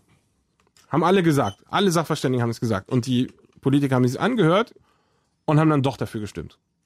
Gleich und, danach? Ja, ziemlich direkt danach, klar. Also die Entscheidung, das ist ja nur ein Ausschuss, die machen ja nicht das Gesetz. Aber der Ausschuss schreibt dann ein Papier, da steht drin, äh, das ist ein gutes Gesetz, stimmt dafür. Das geht dann an die Fraktionen und die stimmen dann halt nach Fraktion. Das heißt, die Sachverständigen lädt man nur ein, damit ich nachher nicht sagen kann, aus Formgründen ist das Gesetz ungültig, denn da sind keine Sachverständigen befragt worden. Ach, das gibt tatsächlich eine Verpflichtung aber in Es gibt, es gibt, ja, na klar, sonst würde ich es doch nicht machen. Also die fragen Sachverständige und ignorieren es. Und zwar regelmäßig. Das ist kein Einzelfall, sondern das ist tatsächlich, also so gut wie immer so. Da werden Sachverständige eingeladen und das sind auch tatsächlich Sachverständige. Das wäre ja meine Idee gewesen, wenn ich irgendwie der, der Mafia-Boss wäre, der hier seine Diktatur managen muss, dann würde ich, hätte ich mir vorgestellt, dass ich da einfach irgendwelche Pfeifen einlade, die halt Aber meiner Meinung sind-. Aber nein, die laden, Sachverständnisse, die die laden tatsächlich Sachverständige ein, die alle unisono dagegen sind und dann machen sie es trotzdem. Und da das bin ich kann ja ja mal gespannt, ob das man, ob man das irgendwie jemals umsetzen könnte. Ich glaube es ja direkt nicht. Wir haben jetzt heute über äh, Thesen gesprochen und du hast manchmal betont, ähm, dass das sozusagen deine persönliche Meinung ist, aber manchmal auch gesprochen, dass mehrere Leute das so sehen. Wird es da noch so eine Art Paper, hätte ich jetzt beinahe gesagt, also irgendwie Ja. Internet abrufbar, die Das Thesen ist der Plan. CCC? Genau, das ist der Plan, dass wir in äh, naher Zukunft äh, zeitnah gesprochen wie ein wahrer ein paar Politiker. Thesenpolitiken äh, veröffentlichen, klar. Und äh, ja, also das ist erstmal nur ein Entwurf hier, Mhm. aber das wird es auch in schriftlich geben und mit äh, ihr werdet auch, wenn ihr Kommentare habt, könnt ihr die uns jetzt schon geben natürlich. Im äh, Blog zur Sendung auf chaosradio.de. Genau. Da gibt's auch den Podcast demnächst. Ähm, ich danke euch fürs Hiersein. Fefe und Daniel waren heute hier zu Gast, um mal darüber zu sprechen, wie Netzpolitik in Deutschland aussehen sollte, nach Meinung des Chaos Computer Clubs. Nach uns folgen wie jede Woche um diese Zeit Smith und Smart und vorher, denn ich, ich sage übrigens gerne, was die in der Sendung machen und die posten das normalerweise auch meistens, aber diese Woche haben sie es irgendwie total verpeilt. Ich kriege jetzt von draußen gerade Handzeichen. Ja, guck doch mal, wir haben es noch reingeschrieben. Jetzt ist zu spät. Jetzt hören wir die Musik, die ich noch ausgesucht habe und die auch eine. Was? Was? Was? Ich hab's gepostet, du Idiot. Ja, nachdem ich nachgefragt habe oder was? Nein, guck doch mal richtig da. Ja, guck doch mal richtig da. Also pass auf. Murmel, musst du mal richtig schauen. Wir gehen jetzt einfach, überlassen euch diesen komischen Chaoten hier, die nicht wissen, wie das komische Gesichtsbuch funktioniert. Oh mein Gott. Wir gehen jetzt mal schnell. Viel Spaß euch noch mit den komischen Verrückten. How much weed they drink, and how many 40s they smoke, and how many women they've kissed with at the same time. But you see, I'm addicted to something else. It's not about fancy cars or bling bling, unless it's a glitter animation.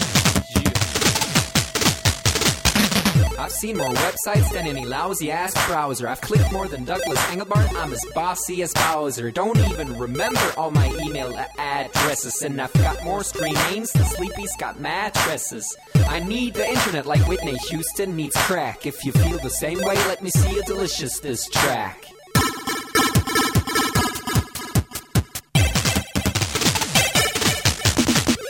I spent more time online than Tim Berners-Lee. When I go to a club, it's mostly a surf club, you see. I've cal paid more money than you've got pictures on Flickr. They call me the Uber YouTuber, MySpace clicker. I love amateur homepages and dirt style design. The interweb's a ghetto full of gustatory crime. Cross your fingers, make your hand look like a W and holla website.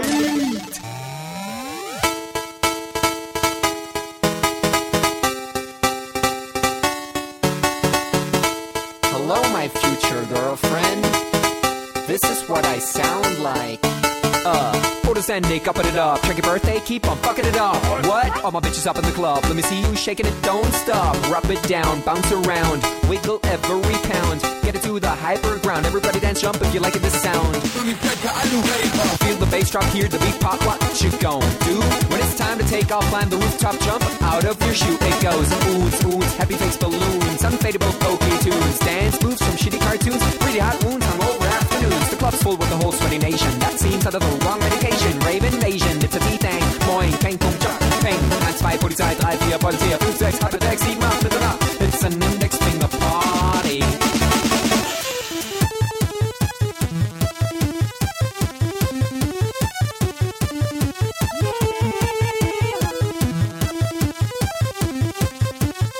Yeah. Come on, our users holla website.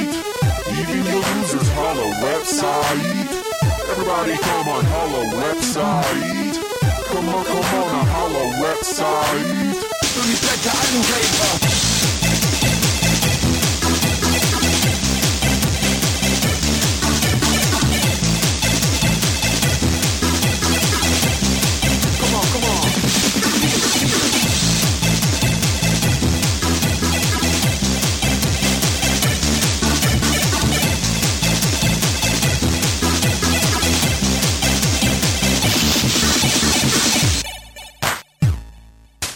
forget I'm in your extended network. Biatch. Ah, es ist schön. Expo 2000. Smart hat mich gerade dazu verdonnert,